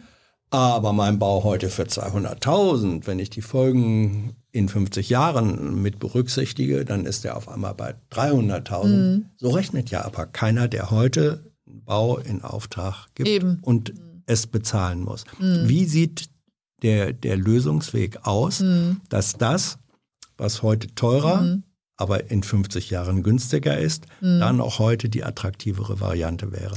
Also was ich mir vorstellen könnte, ist natürlich jetzt wieder sehr radikal. Ich könnte mir vorstellen, dass äh, wir zum Bauantrag schon die gesamten Lebenszykluskosten quasi abbilden müssen und transparent machen müssen, dem mhm. Bauherrn, damit er überhaupt das mal weiß. Aber was man dann auch noch machen könnte, wäre, ähm, für den enthaltenen Abfallanteil im Haus. Also nehmen wir an, einer baut nur Beton, ne, downcyclingfähig mit einem äh, Kunststoffwärmedämmverbundsystem da dran, also Müll. Ähm, dann würde man diese enthaltenen Müllstoffe quasi jetzt bepreisen und als Gemeinde, die die Baugenehmigung aussprechen, würde man sagen, okay, also du hast da offenbar Abfallanteile drin von 200.000 Euro, dann gib uns die jetzt zum Bauantrag, wir verwahren mhm. die gut für dich und äh, ja, dann werden wir in 50 Jahren, wenn dein Haus dann Schrott ist, sag ich mal, ja, wenn es weg soll, äh, dann haben wir wenigstens genug Geld, um für diese Entsorgung, um mhm. die Entsorgung klar zu machen. Also ich sag mal so, also es gibt ein Flaschenpfand. Ja, genau. Mhm. Ja, das sage ich auch gerne. So ist für mich mhm. so eine Traumvorstellung, Leben in der Mehrwegpfandflasche. Mhm. Ähm, also ich sag mal, prominentes Beispiel ist ja das Atomkraftwerk. Ne? Also Atomkraftwerke wurden gebaut äh, mit Subventionen weil das ja eine neue Technologie war, die mhm. muss man ja fördern. Dann wurde Strom verkauft, ähm, ganz normal. Haben wir alle ganz normal bezahlt, der war nicht besonders billig. Und jetzt dann, wo die äh, abgeschafft werden sollen, da hat ja offenbar die Atomindustrie nicht genug Geld zurückgelegt, um diese Ruinen, jetzt nenne ich die mal so, mhm. wieder wegzukriegen. Da fehlt es offenbar ein paar Milliarden. Mhm. Dafür soll jetzt wieder der Bürger einspringen. Und das ist typisch. Also man baut einfach einen Haufen Abfall, das ja jetzt auf die Ewigkeit verstrahlt, auf die mhm. Ewigkeit, ja. Und diese Entsorgung, also es ist wie so, so ein lustiger Begriff, ne? als ja, hätte man ne? dann keine Sorgen mehr. Ja. Ähm, diese Entsorgung überlässt man jetzt dem einzelnen Steuerzahler. Mhm. Ja, das geht aber so nicht. Hätte man es mal von Anfang an äh, zu Ende gedacht, das ist ja das, was ich immer propagiere, Dinge mal zu Ende denken, dann hätte man vorher schon denen gesagt, so Freunde, ähm, euer Strom, der wird ganz schön teuer. Mhm. Weil wenn ihr das alles auf den Kunden umlegen wollt, dann kostet er irgendwie nicht mehr so und so viel Cent, sondern er kostet das Fünffache. Also und dann hätte es eine ganz andere genau, ja. Bepreisung gegeben. Ähm, dann äh, wird hier gefragt, geht jetzt auch um Kosten. Er fragt als äh, Ivo, Ivo Dynamo, vermutlich ein Künstlername, schreibt, als Wettbewerbsarchitekt kann, kann ich nur so nachhaltige Angebote machen im Wettbewerb, ähm, wie nachher bezahlt wird. Und welche Möglichkeit siehst du denn unter, dem, unter der Zielsetzung nachhaltiges Bauen, ehrlich machen, diesen äh, realen Nachteil auszugleichen, der es im Moment ist? Naja, also wie gesagt, ich fordere von der Politik eben diese Lebenszykluskosten transparent zu machen. Und mhm. ähm, ich sag mal so, wenn jetzt in der Wettbewerbsauslobung drinsteht, äh, sollen Theater irgendwie bauen, aber maximal irgendwie, was weiß ich, 330 äh, Millionen Euro oder so. Mhm. Äh, abgesehen davon, dass sich da sowieso keiner dran hält. Alle versprechen im Wettbewerb, ja klar, kein Problem. 300, äh, uns das kostet 320. Also jeder lügt ja jeder. Und es ist ja auch so, dass man auch von der Politik sogar auch gezwungen wird zu lügen. Also das hatten wir auch schon öfter im Büro. Ne? Dann kommen solche ähm, Wettbewerbe, da steht dann drin, ja, die maximale Umbausumme darf so und so viel Euro kosten. Und du weißt schon selber, hä? Mit, mit was für Kosten pro Quadratmeter rechnen die? Der kann aber nicht stimmen. Mhm. Und dann hinterher, wenn es dann die Bausumme verdoppelt, ist der Architekt natürlich schuld. Ja, obwohl von vornherein absehbar war, dass es das gar nicht für das Geld geben kann, aber politische Prozesse natürlich teilweise nur in Gang kommen, wenn man dann da verspricht, ja, das kostet uns auch gar nicht so viel. Also da ist einfach auch eine, soll man sagen, ähm, Intransparenz drin und auch äh, gewolltes, also wird einem schon fast die Lüge abverlangt, sage ich mhm. mal. Und das ist natürlich schon eine schwierige Sache, wie ich finde. Und da sind andere Länder aber auch anders drauf. Also ich glaube, in der Schweiz zum Beispiel, wo man ja besser mit Geld umgehen kann, ne, die scheinen ja auch genug zu haben irgendwie, ähm, da ist ganz klar, was nichts kostet, ist auch nichts. So mhm. sagt der Kölsche ja auch. Also ähm, da käme man gar nicht auf die Idee, irgendwie da solche komischen Deckel zu machen, die sowieso nicht haltbar sind. Mhm. Dann wird, ähm, also die Fragen in gewisser Weise schließen die schon, finde ich, interessant aneinander an. Ähm, äh, wurde gesagt von, von jemandem, der ziemlich kritisch gegenüber sozusagen deinem Ansatz ist, der sagt, ähm, wenn man wirklich was verändern will, dann liegt es weniger in der Frage von Nachhaltigkeit und Dämmen und so weiter, sondern dann äh, muss das deutsche Bauordnungsrecht ähm, entschlackt, entkernt, vereinfacht werden. Das bringt mehr als alles, was du jetzt sozusagen gut menschenmäßig hier vorbringst. Mhm. Was ist denn da dran? Ja, das ist auf jeden Fall so, dass es einfach irre kompliziert ist und dass wirklich auch alle Leute, also, also alle, die am Bau beteiligt sind, komplett überfordert sind. Das sehe ich genauso. Also es ist halt so, ich denke, es ist auch eine Folge. Holland wird oft als Alternative genannt. Bitte? Holland, die, Niederlande werden oft als Alternative ja, genannt. Ja, also. Ist das wirklich so? Ja, ich sag mal so, die Holländer bauen anders. Also die, äh, die bauen schneller und einfacher und man muss aber auch sagen, naja, die machen auch teilweise ein bisschen Ladenbau, ne? Also da kommt man dann nach fünf Jahren hin und dann ist das Haus einfach, sieht auch aus wie Schrott, ne? Also ich denke, so ganz nur wie die Holländer, das ist vielleicht auch noch nicht so richtig, dass, äh, wie wir es machen könnten. Ähm, aber ich finde auch, dass diese, ich weiß nicht, ich habe mal irgendwie gehört, ich glaube, jeder Architekt äh, letztendlich auf das Bauwesen anwenden, lassen sich ungefähr 30.000 DIN-Normen oder so. Oder waren es nur 16.000, so ist auch egal. Nicht Jedenfalls mehr? furchtbar. Hm. Und natürlich ist das unnütz kompliziert und ich bin sowieso dafür, alle unsere Regeln, die wir haben, grundsätzlich nicht nur die Architekturregeln, alle, die unser gesamtes Gesetzgebung hier betreffen, Mhm. Alle mal darauf hingehen zu prüfen, sind die für den Klimaschutz förderlich oder sind sie hinderlich? Und wenn sie hinderlich sind, dann will ich sie einfach mal aussetzen. Man kann sie ja hinterher nochmal wiederbeleben. Aber ich glaube, es ist wirklich wichtig, dass wir weniger Gesetze kriegen und auch die, die uns wirklich die Zukunft ermöglichen. Dann eine Frage, die wurde drei, dreimal gestellt von einem Floristen. Von einem Floristen? Äh, Floristen, also einer, aha. der im, im Ach so, ein Florist. Ach so, jetzt, ja, okay. Ähm, der äh, hat etwas mit, mit äh, Klang und Akustik zu tun. Der fragt, ähm, welche Rolle nimmt eigentlich Akustik, also äh, Tongestaltung, ähm, in Gebäuden im Planungsprozess ein? Nimmt es überhaupt noch eine Rolle ein? Also Ansichten werden gerendert, gerechnet. Mm, du hast es mm, vorhin auch mm. beschrieben bei diesem BEM-Prozess. Gibt es sowas für Akustik auch? Also auf den ersten Blick vielleicht komisch, aber ähm, wie eine, eine Wohnungen klingen ja auch und sie Ja, haben eine ja. Mhm. Schallentwicklung von außen und von innen. Spielt das eine Rolle oder nicht? Ja, also ich sag mal so, bei Bauvorhaben, wo es darauf ankommt, natürlich. Ne? Also ich kann nicht eine Philharmonie, weiß man ja auch aus Hamburg, irgendwie entwickeln, ohne dass ich da natürlich einen begnadeten Raumakustiker dabei habe. Das wird man jetzt gar nicht probieren. Ne? Ähm, sonst bezieht sich, also ich sag mal, im normalen Bewohnungsbau geht es eigentlich immer nur mehr um Schallschutz. Also wie äh, muss verhindert werden, dafür gibt es eben auch Normen, die man einzuhalten hat, Regelwerke, die man einzuhalten hat. Wie vermeide ich, dass mein Nachbar äh, gestört wird durch mich oder durch das Treppenhaus äh, zu, nicht so laut ist und die Maschinen nicht so laut sind. Da gibt es jede Menge Regeln.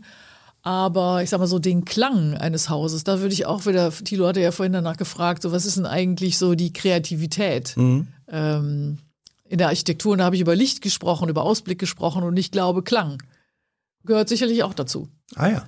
Also das glaube ich schon. Das ist da, also ich, ich weiß, ich erinnere mich noch an eine Treppe in einem Haus in Barcelona.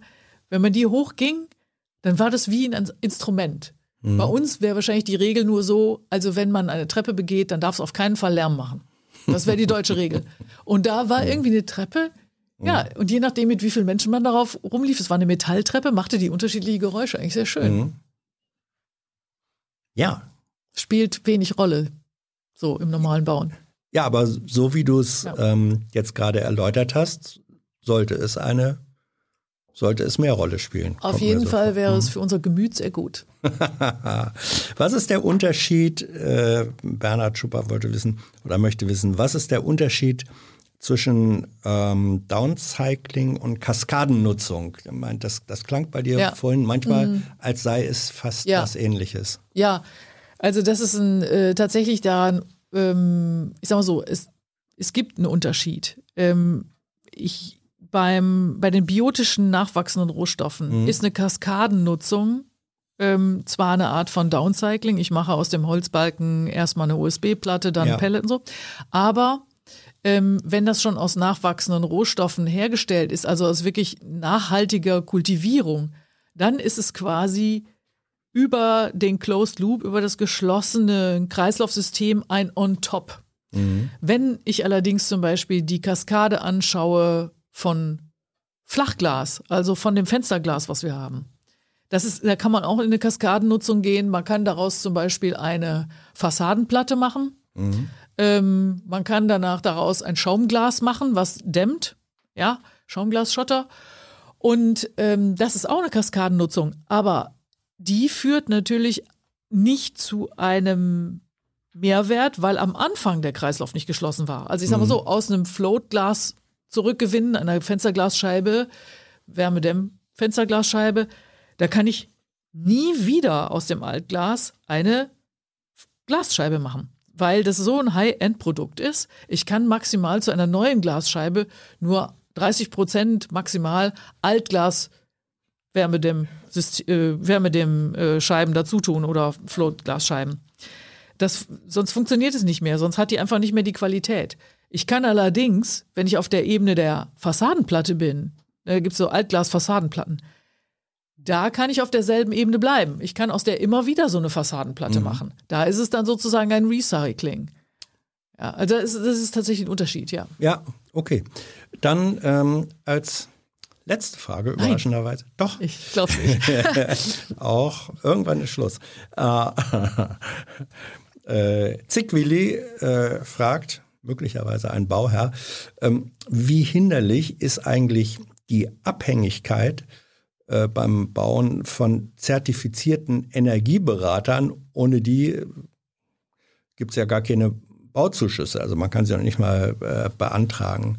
Ähm, muss man da politisch nachbessern? Also gibt, gibt es das als Problem? Kennst du das als äh, Problem, dass es da eine, ich will jetzt nicht sagen, Mafia, nein, nein, äh, will ich gar nicht sagen, aber ist das so eine, eine äh, Gruppe von Menschen, zertifizierte Energieberater, die so in so einer Bottleneck-Flaschenhals-Position sind und Abhängigkeiten schaffen oder ist das kein Problem? Ich sag mal so, erstmal ist es ja so, das ist ja ein Beruf, der mh, hat sich irgendwie in den letzten Jahren, Jahrzehnten entwickelt. Das ist ja nicht so wie Architekt oder so, das ist ja jetzt eher was Neueres und der ist ja entstanden ähm, oder Leute haben sich dahin bewegt, das zu tun, weil eine Regel aufgestellt wurde aus der Politik und die galt es nun zu erfüllen und das konnte der Bauherr als Laie nicht alleine. Also musste er sich jetzt immer mit Energieberater meinetwegen besorgen, ja, um das hinzukriegen. Oder Architekt vielleicht auch. Ähm, und erstmal sind diese Leute, die das machen, finde ich, gar nicht schuld an irgendwas oder so. Ne? Die haben mhm. da halt irgendwie einen Beruf, der, der, da kann man mal insgesamt das Ding in Frage stellen. Also wer hat überhaupt dieses Berufsfeld kreiert? Ähm, gleichzeitig ist es aber so, es gibt natürlich Häuser, die tatsächlich, wir haben vorhin ja schon drüber gesprochen, mit Tilo, Energie Plus Häuser. Mhm. Die haben so viel Photovoltaik auf dem Dach, ähm, da ist ja eigentlich, sage ich mal, egal, wie viel die verbrauchen. Also da wäre ja vollkommen egal, ob der sich eine Papp Pappe dahin stellt als Außenwand, wenn er doch gleichzeitig erneuerbar natürlich nur, also regenerative Energie auf dem Dach hat. Dann ist doch völlig wurscht, was er über die Außenwand quasi verbraucht. Und ähm, sofern er das eben, wie gesagt, auf eine ähm, nachhaltige Art und Weise tut. Und insofern ist es natürlich schon sperrig. Also da wüsste ich jetzt auch nicht, wieso ich jetzt hier irgendwie, ist es eigentlich Unsinn, die Wand zu dämmen, wenn ich mir das Zeug doch selber irgendwie die Energie, die ich brauche, sowieso herstellen kann. Das ist ja eigentlich unsinnig. Also sag mal so, es gibt ja auch so ein schönes ähm, Haus, was ein bisschen, sag ich mal, technisch gescheitert ist, aber das ist von Sana, dieser weiße Würfel auf dem Gelände der Zeche Zollverein. Mhm.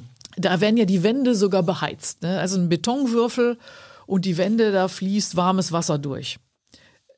Dadurch hat er keine Wärmedämmung nötig, weil der ganze Würfel wird erwärmt, sodass er innen keine Wärmeverluste mehr hat, mhm. dass innen drin auch warm bleibt. Ähm, das war nur möglich, weil man das Grubenwasser unten, ähm, also aus den alten Stollen ähm, der, des Steinkohlenbergbaus angezapft hat. Und das hat immer so eine Temperatur, dass man das quasi da hochgepumpt hat und hat damit quasi das gesamte Haus erwärmt. Klang erstmal super.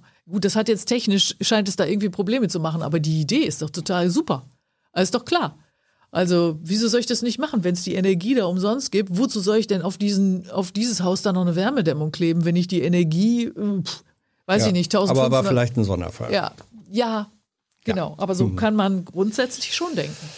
Gut, äh, das war's, Annette. Vielen Dank. Hast du ja, als Architektin äh, eine Lieblingsstadt, wo du sagst, die ist es eigentlich?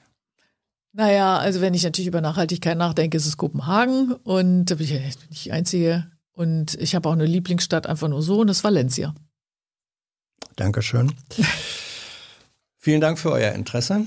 Vielen Dank für eure Unterstützung. Ähm, ihr wisst, auch diesen Bau, wenn man Sendungskonzepte als Bauten, audiovisuelle Bauten betrachten will, gibt es nur durch eure Unterstützung. Dafür vielen Dank für Vergangenheit, Gegenwart und Zukunft. Wer das in den vergangenen vier Wochen gewesen war, oh, seht ihr im Abspann. Wer will, kann sich da dann für die nächste Ausgabe selber einbringen. Dankeschön, tschüss.